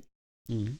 Und wenn du die in so einer virtuellen Maschine halt ausführst, dann muss die virtuelle Maschine sich natürlich so verhalten. Und üblicherweise, wenn du das bis auf CPU-Ebene simulierst, diese Virtualität, diese virtuelle Maschine, dann hast du halt den Effekt, dass da sind nur die unterstützten Opcodes drin, die unterstützten Befehle der CPU. Weil nur die hast du ja halt implementiert als Designer oder Programmierer dieser virtuellen mhm. Maschine. Und ähm, wenn das Schadprogramm dann anfängt, andere Sachen zu machen, dann kann das auch dazu führen, dass aus so einer virtuellen Maschine ausgebrochen werden kann oder sonst irgendwelche undefinierten Dinge passieren in einem Programm. Und das ist ein Sicherheitsrisiko und deswegen ist so eine Forschungsarbeit natürlich extrem wichtig. Ähm, für den, der das, den das weiter interessiert, ich, ich hänge in die Shownotes die, dieses PDF, diese, dieses Ergebnis mhm. dieser Forschungsarbeit. Ähm, da kann man dann von dort aus noch mit der Quellenangaben, kann man dann noch direkt tiefer weiter einsteigen. Da gibt es eine Menge Zeug, was da sozusagen ähm, ja, wie hast du es vorhin gesagt, ein Rabbit Hole, in das man reinsteigen mhm. kann, kopfüber und sich das dann angucken kann. Es gibt auch noch ein paar, das habe ich, also darüber bin ich da eigentlich drauf gestoßen. Ähm, es gibt ein paar YouTube-Videos, wo ähm, erklärt wird anhand von einer simplen CPU, ähm, nämlich der von einem C64, ähm, erklärt wird, wie der funktioniert, wie die CPU funktioniert. Also wirklich von jetzt bauen wir mal mit Bauteilen, ja, mit richtigen Bauteilen auf einem Breadboard, bauen wir mal einen Taktgeber. Dann klemmen wir da den, den, die CPU drauf. Jetzt setzen wir ein paar Register, indem wir ein paar ähm, sozusagen ähm, Bit-Zustände an die Pins, an die Beine von dieser CPU dranlegen. Und dann starten wir die CPU und gucken mal, was sie sagt, was sie rauskommt. Mhm. Und ähm, diese, diese, diese ähm, Reihe, das ist erstens sehr entspannend und zweitens sehr ähm, sozusagen erleuchtend, wenn man das, wenn man das noch nie gesehen hat, wie so eine CPU, wie so ein Computer eigentlich innen drin funktioniert. Guck mal, da kommt gerade eine Frage, muss eine VM alle Opcodes tatsächlich implementieren? Oder gibt es da einfach eine Direktverbindung? Also wenn man x86-Programme auf x86 nativer Plattform laufen lässt? Also meinst du in der Hardware, ob es eine Direktverbindung gibt? Soweit ich weiß, werden die Opcodes natürlich auch nochmal ähm, zerlegt, möglicherweise nochmal zerlegt und in Mikrocode aufgeteilt. Also, dass du aus einem Opcode, der dir irgendwie mhm. was hilft, nochmal noch mal eine andere Aufteilung hast. Und dann hast du ja heutzutage in den CPUs noch komplexere Abläufe. Das ist ja dieses ähm, na, Hyperthreading zum Beispiel, wo mhm. ähm, freie Logikeinheiten in der CPU sozusagen auf weitere Befehle in der Pipeline verteilt werden ähm, sodass du dann ähm, je nach Auslastungszustand ähm, mehr Befehle in einem Takt ausführen kannst, als wenn's, wenn du das nicht machen würdest. Weil es immer so ist, dass je nachdem, welche Opcodes da durchlaufen, welche Logikeinheiten davon belastet werden, benutzt werden in der CPU, äh, möglicherweise nicht alle be gleichzeitig benutzt werden können. Und wenn du dann noch sozusagen Input-Kabel äh, übrig hast, wenn, wenn, du noch Leitungen übrig hast, Bandbreite, dann kannst du dann noch weitere Sachen ausführen, sofern das halt in der Logik des Programms sinnvoll erscheint. Also du kannst natürlich nicht, wenn du mathematisch irgendwas berechnest, dann kannst du natürlich nicht irgendwelche Sachen ähm, in der falschen Reihenfolge machen. Das macht ja keinen Sinn. Mhm. Genau. Ähm, das war eines dieser, dieser, dieser, dieser, dieser PDFs, die ich dann auch im Urlaub drüber gestoßen bin, drauf gestoßen bin, die ich unglaublich interessant fand. Ähm, ja, falls sich jemand fragt, mit was für Zeug ich mich im Urlaub beschäftige. genau. Ich, ich, ich, ich habe noch eine komplette, äh, ähm, das ist ein Pile of Shame. Wir hatten das ja damals mit dem, mit dem Mark, äh, äh was für ein Pile of Shame wir haben. Und äh, ich habe tatsächlich momentan so, was Paper und Patente angeht, eine richtige Liste, was ich eigentlich durchlesen möchte. Wo jetzt diese komplette Online-Geschichte aber reingefahren hat, ne, von der Zeit her. Also ich glaube, da, da haben wir noch ein paar Sachen, die wir demnächst durchsprechen können. Mhm. Ähm, Ach so, jetzt die Frage, ja. jetzt sehe ich erst im Chat, die Frage, die du gestellt hast oder weitergeleitet ja. hast, muss eine VM alle Opcodes tatsächlich implementieren? Kommt auf die Art der VM an. Wenn es wirklich nur eine virtuelle Maschine ist, dann wahrscheinlich nicht. Wenn es eine Emulation ist von der CPU, dann vielleicht ja doch. Mhm. Also da gibt es ähm, eines der Projekte, die ich jetzt aus dem Stand raus kenne, die ich selber auch benutzt habe, ist halt Box zum Beispiel. Das emuliert halt tatsächlich ähm, auf Hardware-Ebene eine CPU. Und da kann man dann auch wunderbar cross-compilen mit und kann halt hergehen ähm, und kann komplett andere CPUs auf einem, auf auf Computer laufen lassen. Ähm, Dings macht das zum Beispiel auch. Ähm, die äh, Microsoft benutzt es auch auf den Surfaces. Du hast jetzt einen Surface mit einer Intel-CPU, aber es gibt Mhm. jetzt ja auch die Surface Mit Go ARM, ne? mit ARM. Ja. Und die können ja trotzdem 64-Bit Intel, also äh, x86 Software laufen lassen. x86-64 Software laufen lassen. Ähm, und das tun die tatsächlich unter Zuhilfenahme eines Emulators. Also da ist tatsächlich ein äh, x86-Emulator drauf. Wobei das aus meiner Sicht ja nochmal komplexer ist, weil die, Gen die CPUs selber natürlich eine komplett andere, ähm, eine komplett andere Art und Weise haben, wie sie, wie sie aufgebaut sind, wie sie, wie sie funktionieren, in sich funktionieren. Ähm, ich weiß nicht, ob du in der Vorlesung sowas wie In-Order, Out-of-Order, Execution oder sowas mit dabei hast. Weiß ich auch noch nicht, weil ich die Vorlesung noch nicht komplett fertig habe. Aber das sind, das sind so, das sind so äh, Paradigmen, die, die, die beim CPU-Design halt eine Rolle Mhm. spielen. Und die, ähm, die CPUs, die sozusagen der ARM, die ARM-CPUs, die heutzutage in Telefonen drin sind, die sind halt deswegen so effizient und weil die halt ein ganz anderes Paradigma fahren als die Intel-CPUs, auf dem, die in den PCs verwendet werden. Mhm. Und mittlerweile durch diese vielen Multiprozessorsysteme ähm, und durch die Änderung oder die ja, Erweiterung des Toolsets, was Compiler, was Programmiersprachen angeht, ähm, nähern die sich ziemlich miteinander an, sodass es ja mittlerweile schon Gerüchte darüber gibt, dass jetzt ARM demnächst auch oder ja ähnlich gestrickte CPUs demnächst auch Intel-CPUs an den Rang ablaufen. Mhm. Genau. So. Und dann hatte ich eigentlich noch zwei Themen, aber das eine, das skippen wir jetzt einfach mal. Ähm, ich wollte nur noch die Leute darauf hinweisen, jetzt wo wir in der, in der, in der Pandemiesituation mit der häuslichen Quarantäne, Selbstquarantäne sind, ähm, ist es vielleicht dem einen oder anderen aufgefallen, dass viele Angebote plötzlich irgendwie kostenlos angeboten werden, damit man sie benutzen Mhm. kann. Und eines der Sachen, die ich jetzt besonders herzig fand, äh, war tatsächlich die, die Berliner äh, Symphoniker. Das ist so ein, so ein ja, Symphonieorchester in Berlin. Ziemlich groß, ziemlich berühmt, ziemlich gute Qualität. Die bieten, äh, die haben schon sehr lange einen, eine Digital Concert Hall, nennt sich das. Und die bieten das ähm, jetzt tatsächlich aktuell für ziemlich äh, kostenlos an für die äh, nächsten 30 Tage. Und da kann man draufgehen und ähm, kann tatsächlich hochauflösende äh, HD aufgezeichnete Videos mit hochauflösendem Audio runterladen, beziehungsweise sich anschauen, sowohl auf den Mobilgeräten als auch auf dem PC und kann sich dort sozusagen echt gute Konzerte anhören. Ähm, aktuell in dieser Situation für, für kein Geld in dem Fall. Das ist auch keine Abo-Falle, so wie ich das gesehen habe. Ne? Das ist ja auch bei uns ein beliebtes Mhm. Thema, sondern das funktioniert so, dass du dich dann da anmeldest, dann bekommst du einen, einen Account und du bekommst einen Token geschenkt, so einen, so einen Aktivierungscode und der ist gültig für 30 Tage. Dann hast du 30 Tage Zugang. Und nach den 30 Tagen, wenn du keinen Zugang mehr hast, hast du halt keinen Zugang mehr, hast du kein Ticket mehr, keine Konzertkarte, so nennen die das. Ähm, das heißt, dann kann man sich dann dafür entscheiden, das immer noch weiterzumachen oder auch nicht. Auf jeden Fall fand ich das total interessant, dass die erstmal so ein System haben. Und dann fand ich interessant, dass die natürlich das mit Video und allem Pipapo streamen. Das ist also wirklich, Mhm. wirklich auch auf dem, auf dem Mobiltelefon. Auf dem Mobilgerät ist das extrem gut aufgearbeitet. Also du siehst auch, in, in welchem Satz bist du unterwegs, was wird da gerade gespielt. Wenn es ein Konzert aus mehreren Stücken ist, steht dann da auch, ähm, was das für Stücke sind, von wem die sind, qu- quer verlinkt. Wirklich extrem viel dabei. Und äh, die Tonqualität ist wirklich überragend. Also wenn man ein Gerät hat, was ähm, High-Res-Audio abspielen kann, ähm, sollte man das unbedingt mal ausprobieren, dass man das mal gehört hat, ähm, wenn man da bislang eben noch keine, ähm, noch keine Chance hatte, das mal auszuprobieren. Also zum Beispiel so ein iPhone kann tatsächlich echt äh, ziemlich, ähm, ziemlich gute Qualität abspielen. Na, hier steht Mhm. schon, und da, da wollte ich jetzt sozusagen mit dem Thema, wollte ich fast schließen, für, von, von meinem Teil. Ja, dass der Digital Concert Hall ziemlich gut beschäftigt ist, das kann ich mir denken und langsam lädt. Mich wundert ein bisschen ähm, tatsächlich, äh, diese ganze Diskussion aktuell über dieses, wir machen YouTube langsamer, also die, die Qualität wird runtergedreht oder bei Netflix wird die Qualität runtergedreht.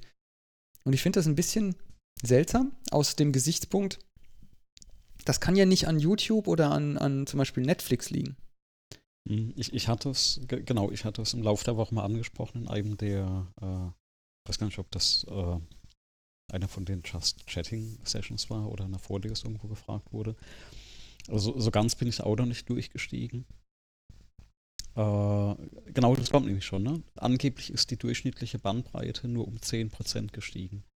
Und das macht ja auch Sinn, ja, das ne? macht weil total wir laden ja zum Beispiel bei Netflix ja nicht alles von Servern, die in, ich weiß nicht, Palo Alto stehen. Nee, ne? sondern in Das der Nähe. ja- das ist Üblicherweise hat Netflix halt bestimmte ähm, Appliances, die sie den, den Netzbetreibern zur Verfügung stellen und die werden in der Nähe der Kunden platziert und, und die Kunden werden von dort bedient. Wenn ein Netzbetreiber heute sagt, er hat Bandbreitenschwierigkeiten, dann liegt das daran, dass er halt einfach das Netz in dem Segment schlecht ausgebaut hat, dass wenig Bandbreite zur Verfügung steht innerhalb des Netzbetreibers.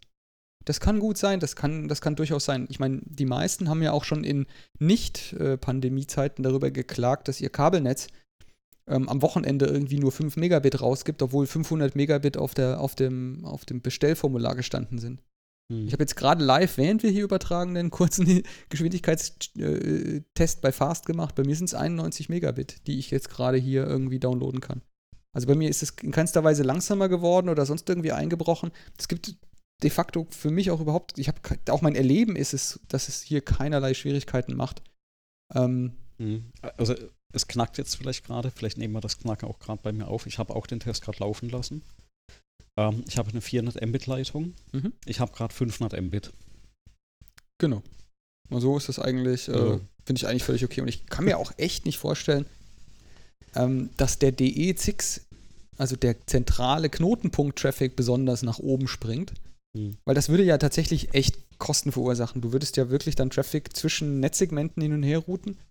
Mhm. Ähm, und üblicherweise befinden sich Personen, die miteinander zu tun haben, ja nicht immer in unterschiedlichen Netzsegmenten. Ich meine, durch Videotelefonie und so kann das natürlich schon sein. Wir benutzen das halt tatsächlich auch im, im, im, in meinem äh, Arbeitsumfeld jetzt mehr, die, die Videokonferenzen, weil die, weil die Menschen natürlich schon merken, naja, du willst den jemanden halt sehen, ne? Wenn du schon nicht in einem Büro bist, was eigentlich immer ziemlich praktisch ist, dann willst du halt schon den Leuten äh, willst du schon den Leuten irgendwie äh, mal in die Augen schauen können. Ähm, genau. Ja, jetzt wurde jetzt hier auch geschrieben, 10% Increase in Average Data Traffic, 50% Increase in Videoconferencing Traffic. Ja, genau. Also Videokonferenz-Traffic ist natürlich, ja, damit ist zu rechnen. Und dass Teams und so weiter zusammenbricht, ist halt, ist halt auch schon interessant, warum die Sachen, ähm, warum die Sachen so arg reagieren. Ja, ein bisschen hat man schon den Eindruck, dass bei manchen Dienstleistern die, ähm, die Cloud, ähm, die sie einem darstellen und verkaufen, vor allem verkaufen und bezahlt haben lassen, dass die dann schon irgendwie sehr schnell am Ende der Fähigkeiten ist.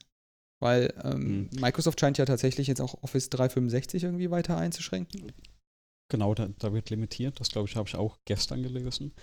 Ähm, wir haben das auch in der ersten Vorlesungswoche gesehen, wo die verschiedenen Plattformen eingesetzt wurden. Da haben ja viele gesagt, wir, wir weiten kurzfristig das Angebot zum Beispiel der kostenlosen Version aus. Und es war ja im Prinzip klar, ganz Deutschland versucht an dem, was war das, der 16.3. morgens, ähm, alles per, per Streaming zu machen und da sind die Server in die Knie gegangen. Und das ist aber normal. Ich, ich war jetzt seit jahrelang Betrieb von einer, von, von einer Plattform und die, die ehemaligen Kollegen, die, die kennen das auch, ne? und ich habe das auch mitgemacht. Wenn diese Last anfängt, dann bricht erstmal alles zusammen. Ne? Das ist dieser Peak, den, den du plötzlich hast an der Stelle. Und, ähm, und dann müssen sie halt nach und nach die, die Server aufschalten. Und da hat man vielleicht auch wieder ganz gut gesehen, Cloud skaliert halt nicht. Ja? Also Cloud heißt auch nur, ich muss halt irgend, ich habe das Blech halt woanders stehen, ne? Server anderer Leute. Und ähm, in dem Moment, wo die ganzen VMs dann oder Container volllaufen, musst du halt wieder Blech hinterher schieben. Und Blech muss halt erstmal rangekarrt werden, ja. Und ich habe jetzt gerade heute oder gestern äh, eine Mail bekommen von einem meiner Haus- und Hof, äh, PC, Schrägstrich, Laptop-Lieferanten, die gesagt haben, sie sind jetzt wieder in der Lage, Laptops zeitnah zu produzieren, weil sie jetzt die, die Bauteile wieder bekommen aus China. Das heißt, die waren auch erstmal zwei Wochen, lagen die jetzt auf dem Trocknen, weil sie bestimmte Bauteile nicht bekommen haben. Hm. Also, ähm, ja, also sehr komisch, was da passiert. Äh, ähm, was man, glaube ich, auch in den USA gesehen hat, da habe ich jetzt leider nicht mehr den Link. ATT als Carrier hat ja als einer der ersten da gesagt, sie lassen jetzt kurzfristig diese Volumenbeschränkungen alle fallen. Ja? Hm. Und was aber bei denen, wo sie war, ja, das hat einfach funktioniert ohne Probleme. Ne? Und da siehst du aber auch, dass viele Beschränkungen sehr künstlich sind. Ne? Vielleicht um den, den, den Preis oben zu halten oder, also jetzt rein Spekulation, oder dass du halt sagst, okay, ich kann halt ein Premium-Angebot anbieten, wenn jemand für mehr Leistung mehr zahlen will, Mhm. dann kriegt er halt das nur freigeschaltet, obwohl es das System oder die Netze eigentlich hergeben können. Ja, das sollte man vielleicht nicht vergessen, wenn es dann alles wieder Ja. sich normalisiert. Ne? Mhm. Im Chat hat jemand erwähnt, dass Blizzard ja all ihre Releases in den ersten Tagen äh, nie funktionieren. Hm, Bei Blizzard weiß ich gar nicht, ähm, ob das sozusagen ähm, darauf basiert, dass das, äh, ähm, dass da das Internet überlastet ist. Weil von Blizzard weiß ich, als einen der wenigen, die haben relativ früh angefangen, das ähm, ähm, auf BitTorrent-Basis auszutauschen, ihre, ihre Updates und ihre großen Datenmengen. Weil die haben gemerkt, das kostet ein Heidengeld, wenn wir selber die ganzen Server betreiben müssen. Und die haben dann das Spiegeln und das Replizieren sozusagen mit der Technik implementiert, sodass sozusagen ähm, Nutzer, Spieler im selben Subnetz anderen Spielern die, die Software auch zur Verfügung gestellt haben, sodass dann das quasi das, die Zentralserver über, äh, entlastet worden sind.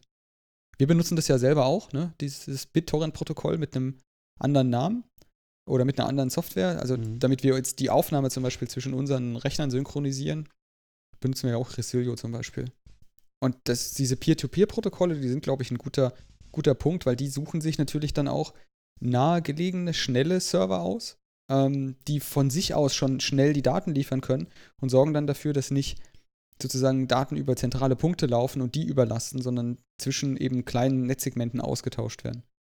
Ja, es ist also riesig von Vorteil, wenn ich mein Notebook nehme und jetzt nicht über irgendwie äh, UMTS oder LTE ins Internet hänge und dann replizieren lasse, weil dann geht es immer erstmal über Vodafone zum Beispiel zurück in dann das deutsche Telekom-Netz, sondern wenn ich, äh, ähm, wenn ich hergehe und das in mein WLAN hänge oder an, besser noch an Kabel anschließe hier, wenn das im selben, im selben Netzwerk ist, dann repliziert das dann direkt in meinem Hausnetzwerk, verlässt mein Haus gar nicht ähm, und läuft halt direkt durch und hat dann teilweise, teilweise Gigabit und schneller, je nachdem, wie man dann es im Netz hier angebunden hat.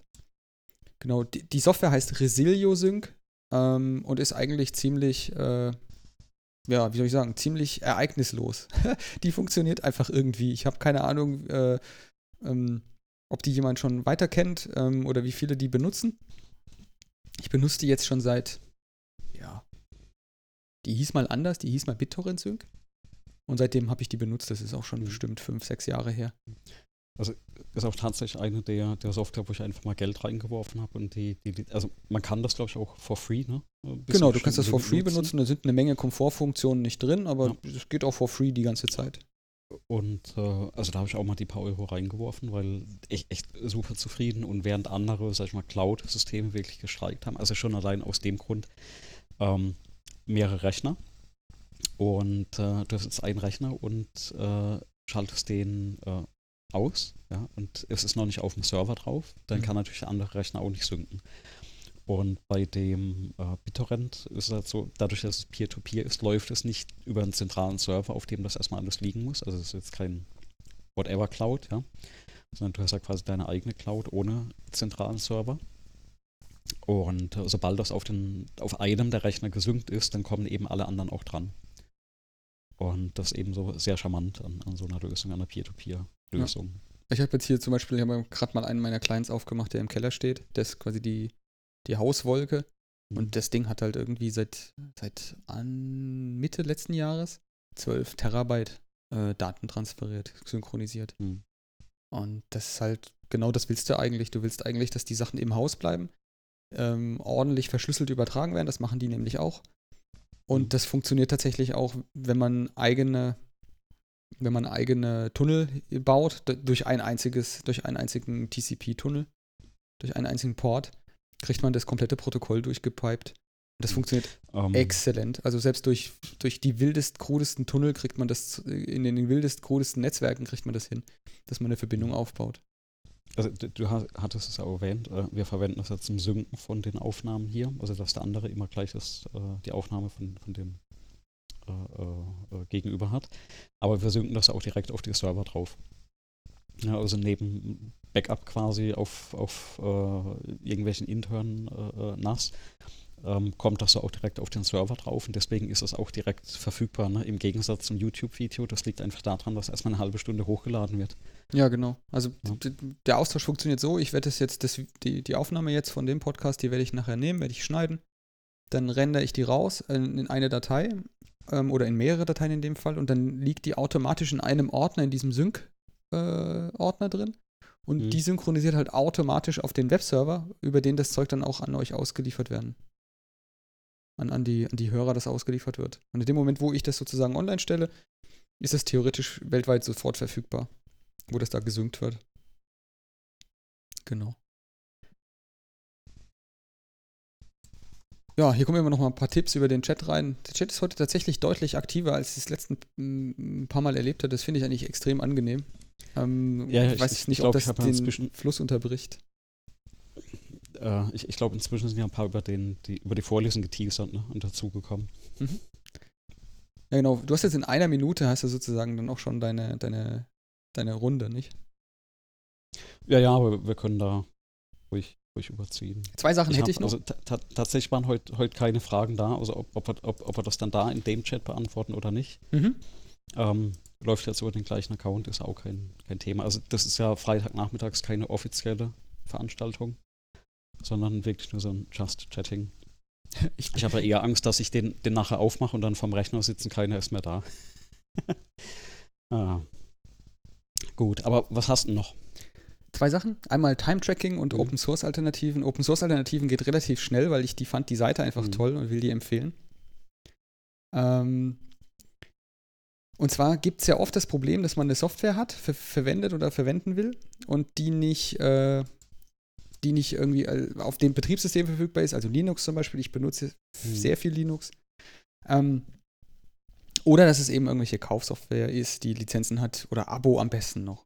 Und dann gibt es jetzt eigentlich auch eine, eine coole Webseite, die nennt sich opensource.builders, ähm, wo es sozusagen eine Auflistung ist von ähm, Software, die Alternative zu kommerzieller Software darstellt. Also ob das jetzt irgendwelche ähm, Webseiten sind, ob das irgendwelche ähm, Dienstleistungen sind, Passwort Safe ist da mit dabei, ähm, Ersatzmöglichkeiten für GitHub, ähm, sowas wie Teamviewer oder richtig Protokolle. Und ähm, das ist so ein richtig schönes Archiv von einer ordentlichen Menge Software, die man sich dann da angucken kann und, und mm, schön zusammengestellt eigentlich auch. Genau das wollte ich empfehlen. Und ja, das letzte, ähm, ich weiß jetzt nicht, wie es dir geht in deinem, in deinem Home, Homeoffice, in deiner Heimarbeitssituation. Aber eines der wichtigen Dinge, die, ähm, das habe ich jetzt auch schon von, von Kollegen bei mir in der Arbeit äh, sozusagen ähm, gehört, eines der wichtigen Dinge, wenn man von zu Hause nur noch arbeiten darf und kann, ist ein bisschen darauf zu achten, ähm, ein bisschen darauf zu achten, wenn die wie, wie viel Zeit man dafür verbringt, dann, also mhm. mit dem Arbeiten verbringt. Und das, da ist, das wird es nochmal wichtiger, als es sonst schon ist, ein bisschen zu tracken, wie viel Zeit verbringt man womit und wie viel Zeit verbringt man mit Arbeit. Genau. Ja, Andreas, es hakt wieder, steht hier. Es hakt wieder, aber warum? Ich habe doch, ich habe doch nichts offen. Ja, nee, bei mir kommt es relativ gut an. So. Und diese Zeit, ähm, dieses, äh, dieses Ne, das Time-Tracking an sich, das ist natürlich, ähm, da gibt es eine Menge Software, die einen dabei unterstützt. Ich benutze üblicherweise, wenn ich quasi mhm. ins Büro fahre, benutze ich eine iOS-Software, die anhand meiner, meiner, meines Ortes feststellt, okay, ähm, der Bub ist arbeiten, also lassen wir mal den Counter loslaufen. Und wenn ich dann irgendwie acht mhm. oder neun Stunden dort bin und spätestens nach zehn Stunden ähm, kriege ich dann eine Notification, dass jetzt irgendwie mal Zeit wäre, den Heimweg anzutreten. Das ist extrem praktisch, weil es vergisst man durchaus. Also mir geht es jedenfalls so. Und ist dann ein bisschen so vertieft. Ähm, aber die Software ist natürlich, wenn man zu Hause ist, ähm, ja, da muss man dann dran denken und, und wie macht man das denn? Ja. Und da gibt es bestimmt, eine, eine, was heißt bestimmt, es gibt eine Menge Software, ähm, auch unter Windows und unter auf dem Mac und unter, unter Linux, die einem dabei hilft, ein bisschen den Überblick zu behalten, wie viel Zeit man da irgendwie verbringt. Und da habe ich jetzt zwei, habe ich jetzt schon ausprobiert. Das dritte habe ich noch gar nicht selber ausprobiert. Vielleicht haben die Zuhörer ja dann ähm, eine Empfehlung, was es da noch für andere Software gibt. Einmal habe ich ausprobiert ähm, Activity Watch. Das ist ein Open Source, ähm, eine Open Source Lösung, die sozusagen, die kannst du erweitern um bestimmte Agents und dann ähm, protokolliert das Ding im Grunde, wie viel Zeit verbringst du womit auf deinem, auf deinem Rechner. Also er guckt halt an, okay, ähm, Explorer ist offen, du benutzt, du schiebst dir irgendwelche Dateien rum, dann benutzt du scheinbar den Explorer. Oder du browst im Internet mit dem mit Chrome oder mit wem, welchem Browser auch immer. Dann guckt er sich an, wenn man die Extension für den Browser installiert hat, welche Seiten, auf welchen Seiten war man wie lange ähm, oder wenn man Videokonferenzen hatte und so weiter und so weiter. Und das kriegt man dann schön grafisch dargestellt und kann dann damit seine Rückschlüsse daraus ziehen und kriegt auch, kann auch programmieren oder einstellen, dass man dann auch da irgendwie den Überblick behält, wenn acht Stunden rum sind und so weiter und so fort. Nachteil von dem Ding ist, das muss man mit, äh, also zum Beispiel, dass es im Browser sieht, das muss man mit Extensions machen. Und ähm, ja, also zumindest ich darf keine Extensions installieren bei mir in meinem, äh, im, auf meinem Unternehmens-Umgebungs-Notebook. Äh, also ich darf den Chrome benutzen, das ist aber so ein zentral gemanagter Chrome und da darf ich keine Extensions installieren, also kann ich das nicht benutzen. Habe ich mhm. die Nummer 2 versucht. Ähm, Manic Time und das ist sozusagen eine Bezahlsoftware, gibt es in so einer Freemium-Version. Und die macht, ist ähnlich, aber die macht das tatsächlich dann auch mit Webseiten. Die kann auch den, ohne Extensions den Chrome ab schnorcheln und kann dann da sehen, was da passiert. Pflegt lokal so ein bisschen so eine Datenbank ähm, und ist ähm, so im ersten Drüberschauen, die ersten zwei, drei Tage laufen lassen, ähm, auch halbwegs gut bedienbar. Kommt ein bisschen altbacken daher. Auf Windows jedenfalls. Muss ich mir noch weiter angucken. Ja, und dann gibt es noch eine Open Source Lösung, die werde ich noch mit in die Show Notes packen, habe ich aber selber noch nicht ausprobiert. Die heißt Tockler. Ähm, all diese Sachen sind immer so sehr ähm, erweiterbar durch Plugins, sodass man da theoretisch mhm. auch seinen Editor, te seinen Texteditor, den man benutzt oder so, reinhängen kann und dann diesem, diesem Time-Tracking-Software dann nochmal Kontext mitgeben kann. Was hat man denn da eigentlich genau gemacht? Also wenn ich dann zum Beispiel Markdown editiere, dann kann er ja dann davon ausgehen, dass das irgendeine Notiz ist, die ich mir gerade mache. Wenn ich aber Quelltext editiere, ähm, irgendeine äh, C-Sharp-Datei oder C oder was auch immer, dann kann er davon ausgehen, dass es halt irgendwie Programmiertätigkeit ist. Also ich, ich kenne, ähm, also aktuell kenne ich gar keine von den, von den Tools. Mhm. Äh, verwende ich auch gar keine mehr. Ich, ich hatte früher tatsächlich das eine oder andere mal verwendet. Ähm, da waren die einfacher. Und das ist eigentlich genau das Problem, was wir ursprünglich angesprochen haben mit der überladenen UI. Also ganz oft haben die Tools, stand heute für mich, eine zu überladene UI. Ja? Ja. Das, das Einfachste, was ich früher mal hatte, war, also das war noch Windows Mobile äh, äh Zeiten. Das war einfach, hast auf Start gedrückt, wenn du Time getrackt hast, auf Stopp. Und in dem Moment, wenn du auf Stopp gedrückt hast, konntest du das Projekt auswählen. Mhm. Ja, und, und, das Ding hatte genau einen Knopf zum Starten, Stoppen und diese Projektauswahl, die kam eben nur beim Stoppen. Und das war super einfach zu verwenden. Und dann kamen eben immer mehr äh, äh, äh, Funktionen rein, dass es eben immer komplizierter wurde und die UI entsprechend überfrachtet ist. Na, und äh, das ist auch das Thema, was wir am Anfang hatten ähm, dass die Tools immer zu viele Features drin haben und von der Bedienung ganz oft äh, ähm, sehr, sehr schwer werden. Mhm. Also ich suche auch noch was, äh, was zum Beispiel in, vielleicht in den Editoren mitläuft, also gerade in Visual Studio Code.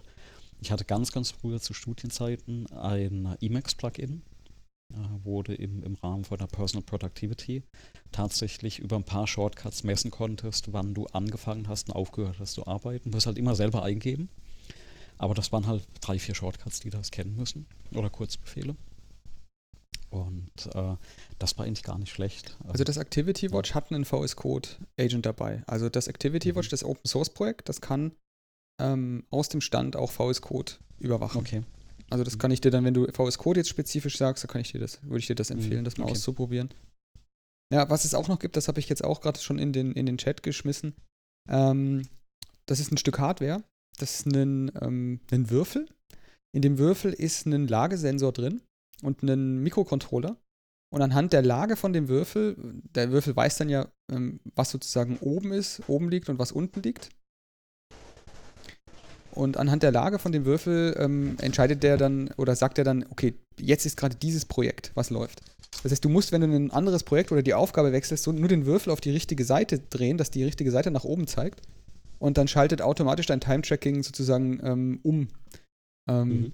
Gibt es von Adafruit, inklusive sozusagen, ähm, wie die Hardware ausschaut, was man da zusammenstecken muss, ähm, Bestellstückliste, all das ganze Zeug.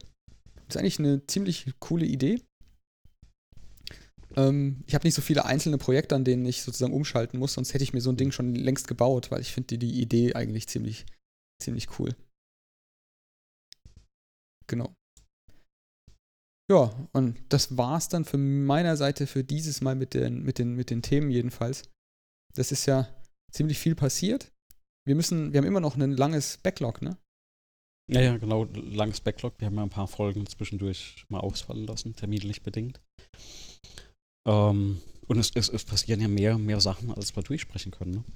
Naja, Man, manche überholen sich ja und ja. Naja, wir hatten ja den Marc in, als Bürgermeister sozusagen, als angehenden Genau, ja. Bürgermeister von Neufahren äh, bei uns mit dabei. Ähm, das hat ja nicht geklappt mit der Wahl, im, weil mittlerweile ist ja dann die, die Kommunalwahl durch hier in, in Bayern, jedenfalls in den meisten, äh, wo es keine Stichwahl gibt. Und da müssen wir natürlich mal gucken, ob wir den vielleicht nochmal dazu holen, wie es denn jetzt ihm Mhm. ergangen ist.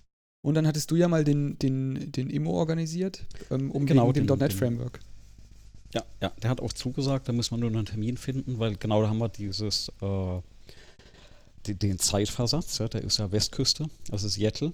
Das heißt, wir müssen dann für die Aufnahme wahrscheinlich mal irgendwie einen Abend finden, wo man, glaube ich, zwischen 7 und 8 was machen kann. Das ist dann bei dem morgens, glaube ich, um, um 10. Äh, 10, 11, 12 um den Dreh rum. Und äh, müssen wir mal jonglieren, wie das mit Kindern und äh, Arbeit und Vorlesungen und bei ihm dann klappt. Ja. Ja. Aber kriegen wir noch hin, wir sind dran. Aber die Tage sind ja alle damit beschäftigt, irgendwie anders über die Runden zu kommen. Ne? Hm. Naja, ich habe hab auf dem Flug zurück habe ich ähm, CT gelesen. Ähm, Mhm. Und da war auch ein Interview genau zu dem Thema .NET Framework, ähm, wie es Mhm. jetzt abgelöst wird und wie sich das neu entwickelt drin. Ähm, und, und da ist auch der, der Immo derjenige gewesen, der da, ähm, der da sozusagen interviewt worden ist. Und es kann ja nicht sein, dass der Ja, nur genau. solchen Schmierblättern wie der CT ähm, Auskunft gibt. Das muss er ja auch bei uns hier im. ja, ein Scherz natürlich. Ich finde die CT ganz super eigentlich. Und die haben Das schön, tatsächlich du auch mehr die- Streaming-Erfahrung wie wir. Äh, du liest übrigens die CT, ich die AIX, das heißt, da haben wir eigentlich ein recht gutes. Haben Ich lese beide, ich lese beide. Ja, du, du liest beide, okay. Genau. Für die CT reichen wir es aktuell nie. Ja, ja, Ähm, ja, aber die AX. CT ist auch ein bisschen, also das ist besser für meine Nerven. Die, die CT hatte ich damals aufgehört zu lesen, als der Postbote mir mal gesagt hatte, ich habe das Buch vor die Tür gestellt. ja, die, das, das gab ja mal so eine Zeit, da, äh, da, da wurde ja immens dick, gerade vor oder nach einer äh, CeBIT. Ja. Die Seiten Ja, sind vorbei, die die- Dinger sind nicht mehr dick. Ja, ja. und dann, dann kommt man die wirklich hin, hinstellen. Aber die haben ja natürlich auch echt aufgeholt, was so die ganzen Digitaldienste angeht. Also ich finde tatsächlich, die CT hat ein super, auch auf YouTube zum Beispiel, ein, Streaming-Programm. Ja, also ich gucke öfters auch bei Heise die Videos an.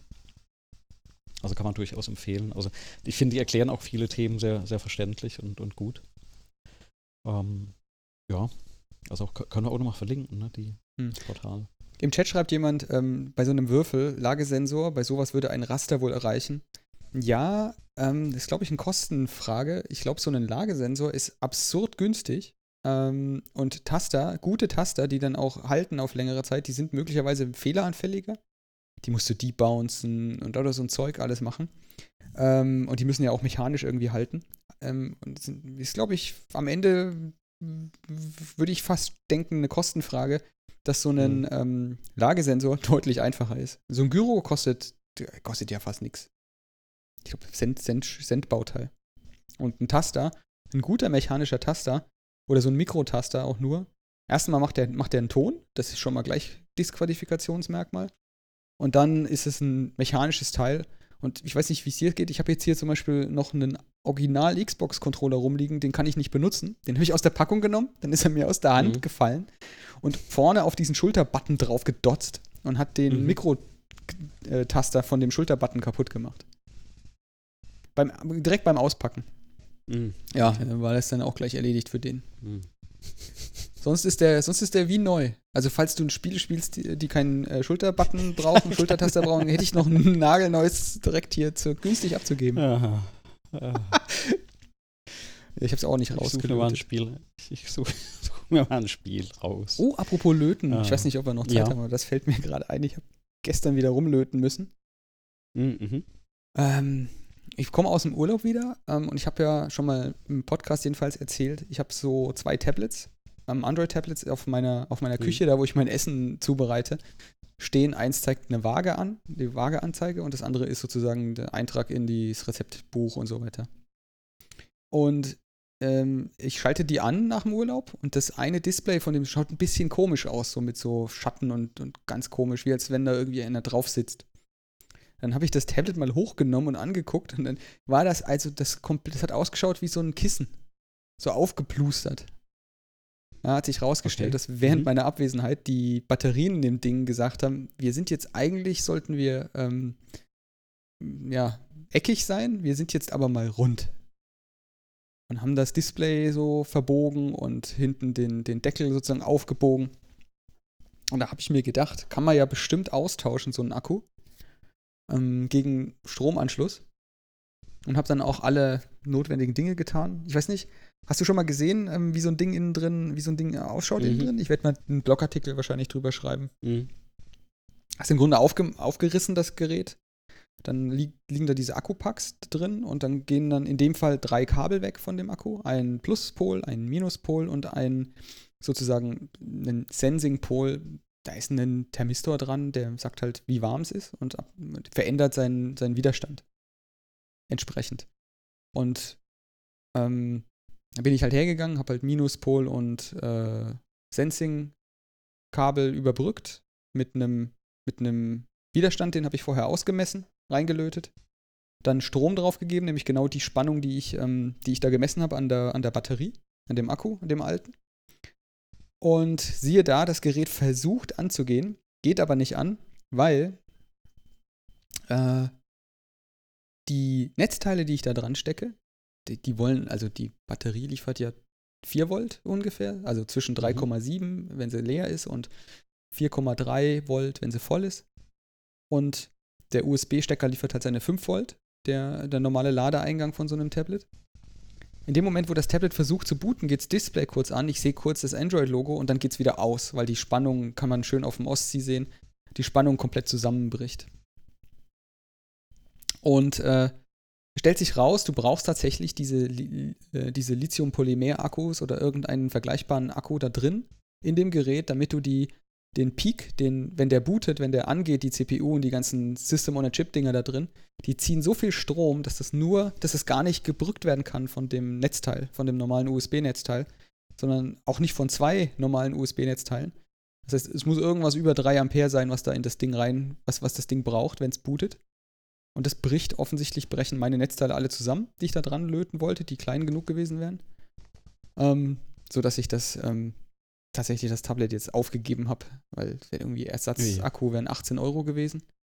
Da muss ich jetzt keinen weiteren Müll produzieren, indem ich noch, ein, noch einen Akku bestelle. Hab dann jetzt einfach ein anderes Tablet dahingestellt. Reparaturversuch Ähm. gescheitert. Du, du siehst ja aktuell mein Video, oder? Ich sehe dein Video, ja.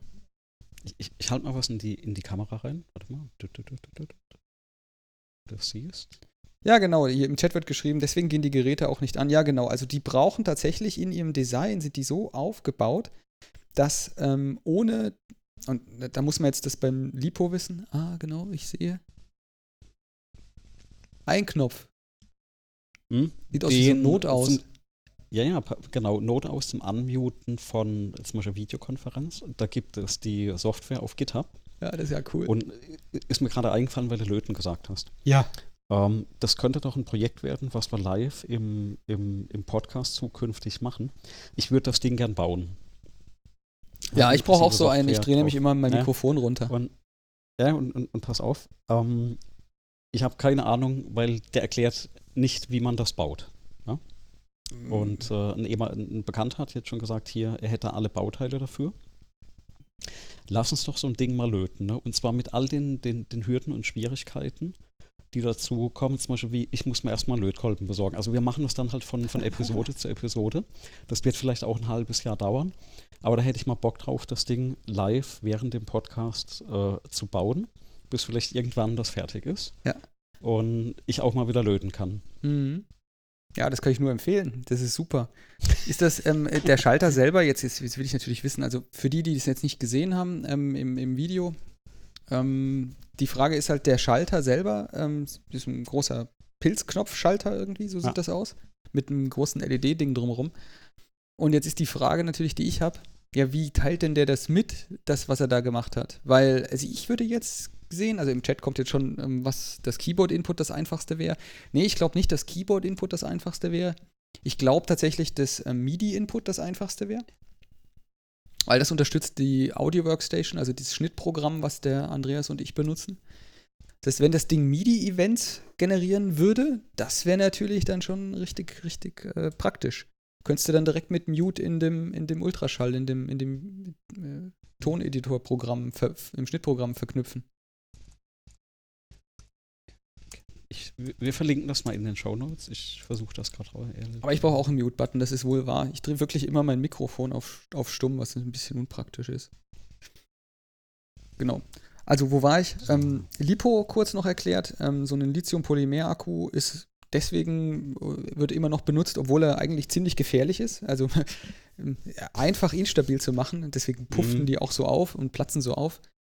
Ähm, die sind chemisch halt nicht so wirklich stabil. Nicht so stabil wie zum Beispiel einen, so eine Nickel-Cadmium-Batterie oder sowas. Die, die laufen im schlimmsten Fall aus. Also ich, ich, hatte, ich hatte früher ja so einen äh, ähm, Hubschrauber. Ja, einen genau. Modellhubschrauber, der ja mit äh, Lithium-Polymer-Akkus äh, geflogen ist. Und äh, die hast du dann auch ähm, in der Regel auf einem Teller, auf einer Fliese oder irgendwas geladen. Ich habe so einen, so einen Koffer, so einen Metallkoffer mit, mit, mit, mit Lüftungsgitter und, und Ge- Luftfilter. Genau, ne? oder in, in Drohnen verwendet man das ja auch, weil ähm, die eine gute Chance haben, beim Ladevorgang einfach mal in Flammen aufzugehen. Ja, genau. Wenn du so verletzt Und ich, hast. ha- oder- ich hatte auch Ja. mal, genau, ich, ich habe mal ein Video gesehen, wo wirklich einer so ein Ding aufgemacht hat, so ein Mhm. Held. Nicht gut. Und äh, dem ist das in der Hand Ja. quasi in Flammen aufgegangen. Nee, das will man nicht sehen. Das ist nicht gut. Das Ähm, vor allem, das, das, Darwin Award, sag ich da nur. das, das Problem ist eigentlich gar nicht so richtig, dass das Zeug ähm, explodiert oder irgendwie Feuer fängt. Das, das, der Rauch, also der, das, was da rauskommt, auch durch diese Lithiumreaktion und das, was da an Chemie drin ist, Mhm. der Rauch, der da rauskommt, das ist so ein richtig dicker Qualm und der ist dann einfach überall. Also wenn das in der Wohnung passiert, dann hast du echt nicht gewonnen. Das heißt, bei mir ist die, ähm, die Lipo-Ladestation, die ist im Keller in einem extra Raum und dort mit in einer, in einer Box, Mhm. die ist tatsächlich zu, die ist, die ist feuerfest. Da gibt es auch, ein, ist auch ein, irgend so eine Prüfung, haben die da mit dem Ding gemacht. Da könnten jetzt die ganzen Akkus, die da reinpassen, die könnten in Feuer aufgehen. Und äh, dann ist aber nochmal Luftfilter drin, damit dieser Schmauch irgendwie abgeholt wird. Aber es ist genau wie du sagst, die benutzt man, diese Lipos benutzt man üblicherweise bei sowas wie Modellbau, Helikopter, Drohnen, weil die Drohnen mit ihren Elektromotoren natürlich ganz viel Leistung in ganz kurzer Zeit abziehen. Und der einzige du kannst halt- Batterietechnik, ja. die das liefert, ist halt Lipo aktuell. Genau, also du, du kriegst halt unheimlich viel Strom äh, äh, sehr schnell da raus aus dem Akku. Genau. Und ein anderer Vorteil von Lithium-Polymer ist, ne, als Polymer, das Zeug kann man, wenn man eigentlich will, könnte man das, die Batterie selber auch gießen. Mhm. Ähm, das heißt, du kannst so einem, in so einem Boot zum Beispiel, so einem Modellboot, könntest du theoretisch hergehen und könntest den gesamten Rumpf von dem Boot ausgießen mit Batterie. Ähm, ist vielleicht ein bisschen aufwendig und hat, kann, kann, können die wenigsten zu Hause machen, aber theoretisch ist sowas denkbar, die Batterien in beliebiger Form herzustellen. Aber deswegen benutzen die Ähm. halt in diesen, in diesen ähm, Tablets, in dem Tablet jetzt im Speziellen auch eine Lithium-Polymer-Batterie, weil offensichtlich der Einschaltstrom von dem System on a Chip so derart brachial ist, dass sie das nur aus einer Lipo-Batterie kriegen. Ich habe auch zwei Lipo-Batterien, ähm, die ich noch rumliegen hatte, hier auch mal probiert da dran. Und ähm, die ist auch nicht angegangen. Also auch mit einer bisschen kleineren Mhm. äh, Batterie ist es einfach nicht, auch die war vollgeladen, das Ja. Ding ist nicht, nicht angegangen. Also es ist schon erstaunlich, wie viel ich da hätte Strom jetzt noch reinstecken müssen. Ja, und dann habe ich es halt gelassen. Den, den Zoom-Button, also die Software, der, das GitHub-Projekt, habe ich mal verlinkt in den Show Notes. Das packen wir dann rein. Und das ist ja dann auch äh, heute Abend im Lauf, Lauf des Abends noch ähm, Warte, ich online. In den Chat, da hat, hat man sich das auch Chat gewünscht. Genau. Genau. Also das ist ja alles im Lauf des Abends dann online. So, wir sind eigentlich durch ne, mit den meisten Themen. Daniel. So ist es. Ähm, wir versuchen nächste Woche wieder einen Termin zu finden, dass wir wieder ein bisschen regelmäßiger was erzählen und das Backlog mal abarbeiten können.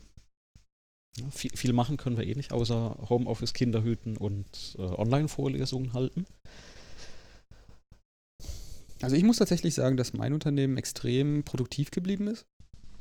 Ähm, trotz dieser Viel, Widrigkeiten. Ja. Also tatsächlich gab es da auch ähm, einen Release, der einfach so stattgefunden hat. Das hat alles noch funktioniert auch weltweit verteilt. Also muss schon sagen, bin ich eigentlich ziemlich begeistert. Ich glaube, viele also haben, haben aus der, der Not das, das Beste gemacht. Mhm. Und, äh, wir haben ja inzwischen die IT, die, die sowas auch äh, kann. Ja, so ist es. Ähm, genau. Ähm, ja, wir sind durch. Wir überlegen uns mal Themen für nächste Woche. Mal schauen, was noch so kommt. Wir Echt? haben ja versucht, den Podcast jetzt dieses Mal möglichst äh, virenfrei zu halten. Ne? Mhm ähm, dass man auch ein paar schöne Sachen mal wieder hat und, und hört. Ähm, genau. Und dann würde ich sagen, schließen wir den Podcast und kann ja im Stream hier äh, möglicherweise mit den Fragen, die du kriegst, noch weitergehen. Genau, da, da kann das dann noch äh, ein bisschen weitergehen. Alles klar. In diesem Sinne, Daniel. Bis nächste Woche. Bis nächste Woche. Tschüss. Ciao.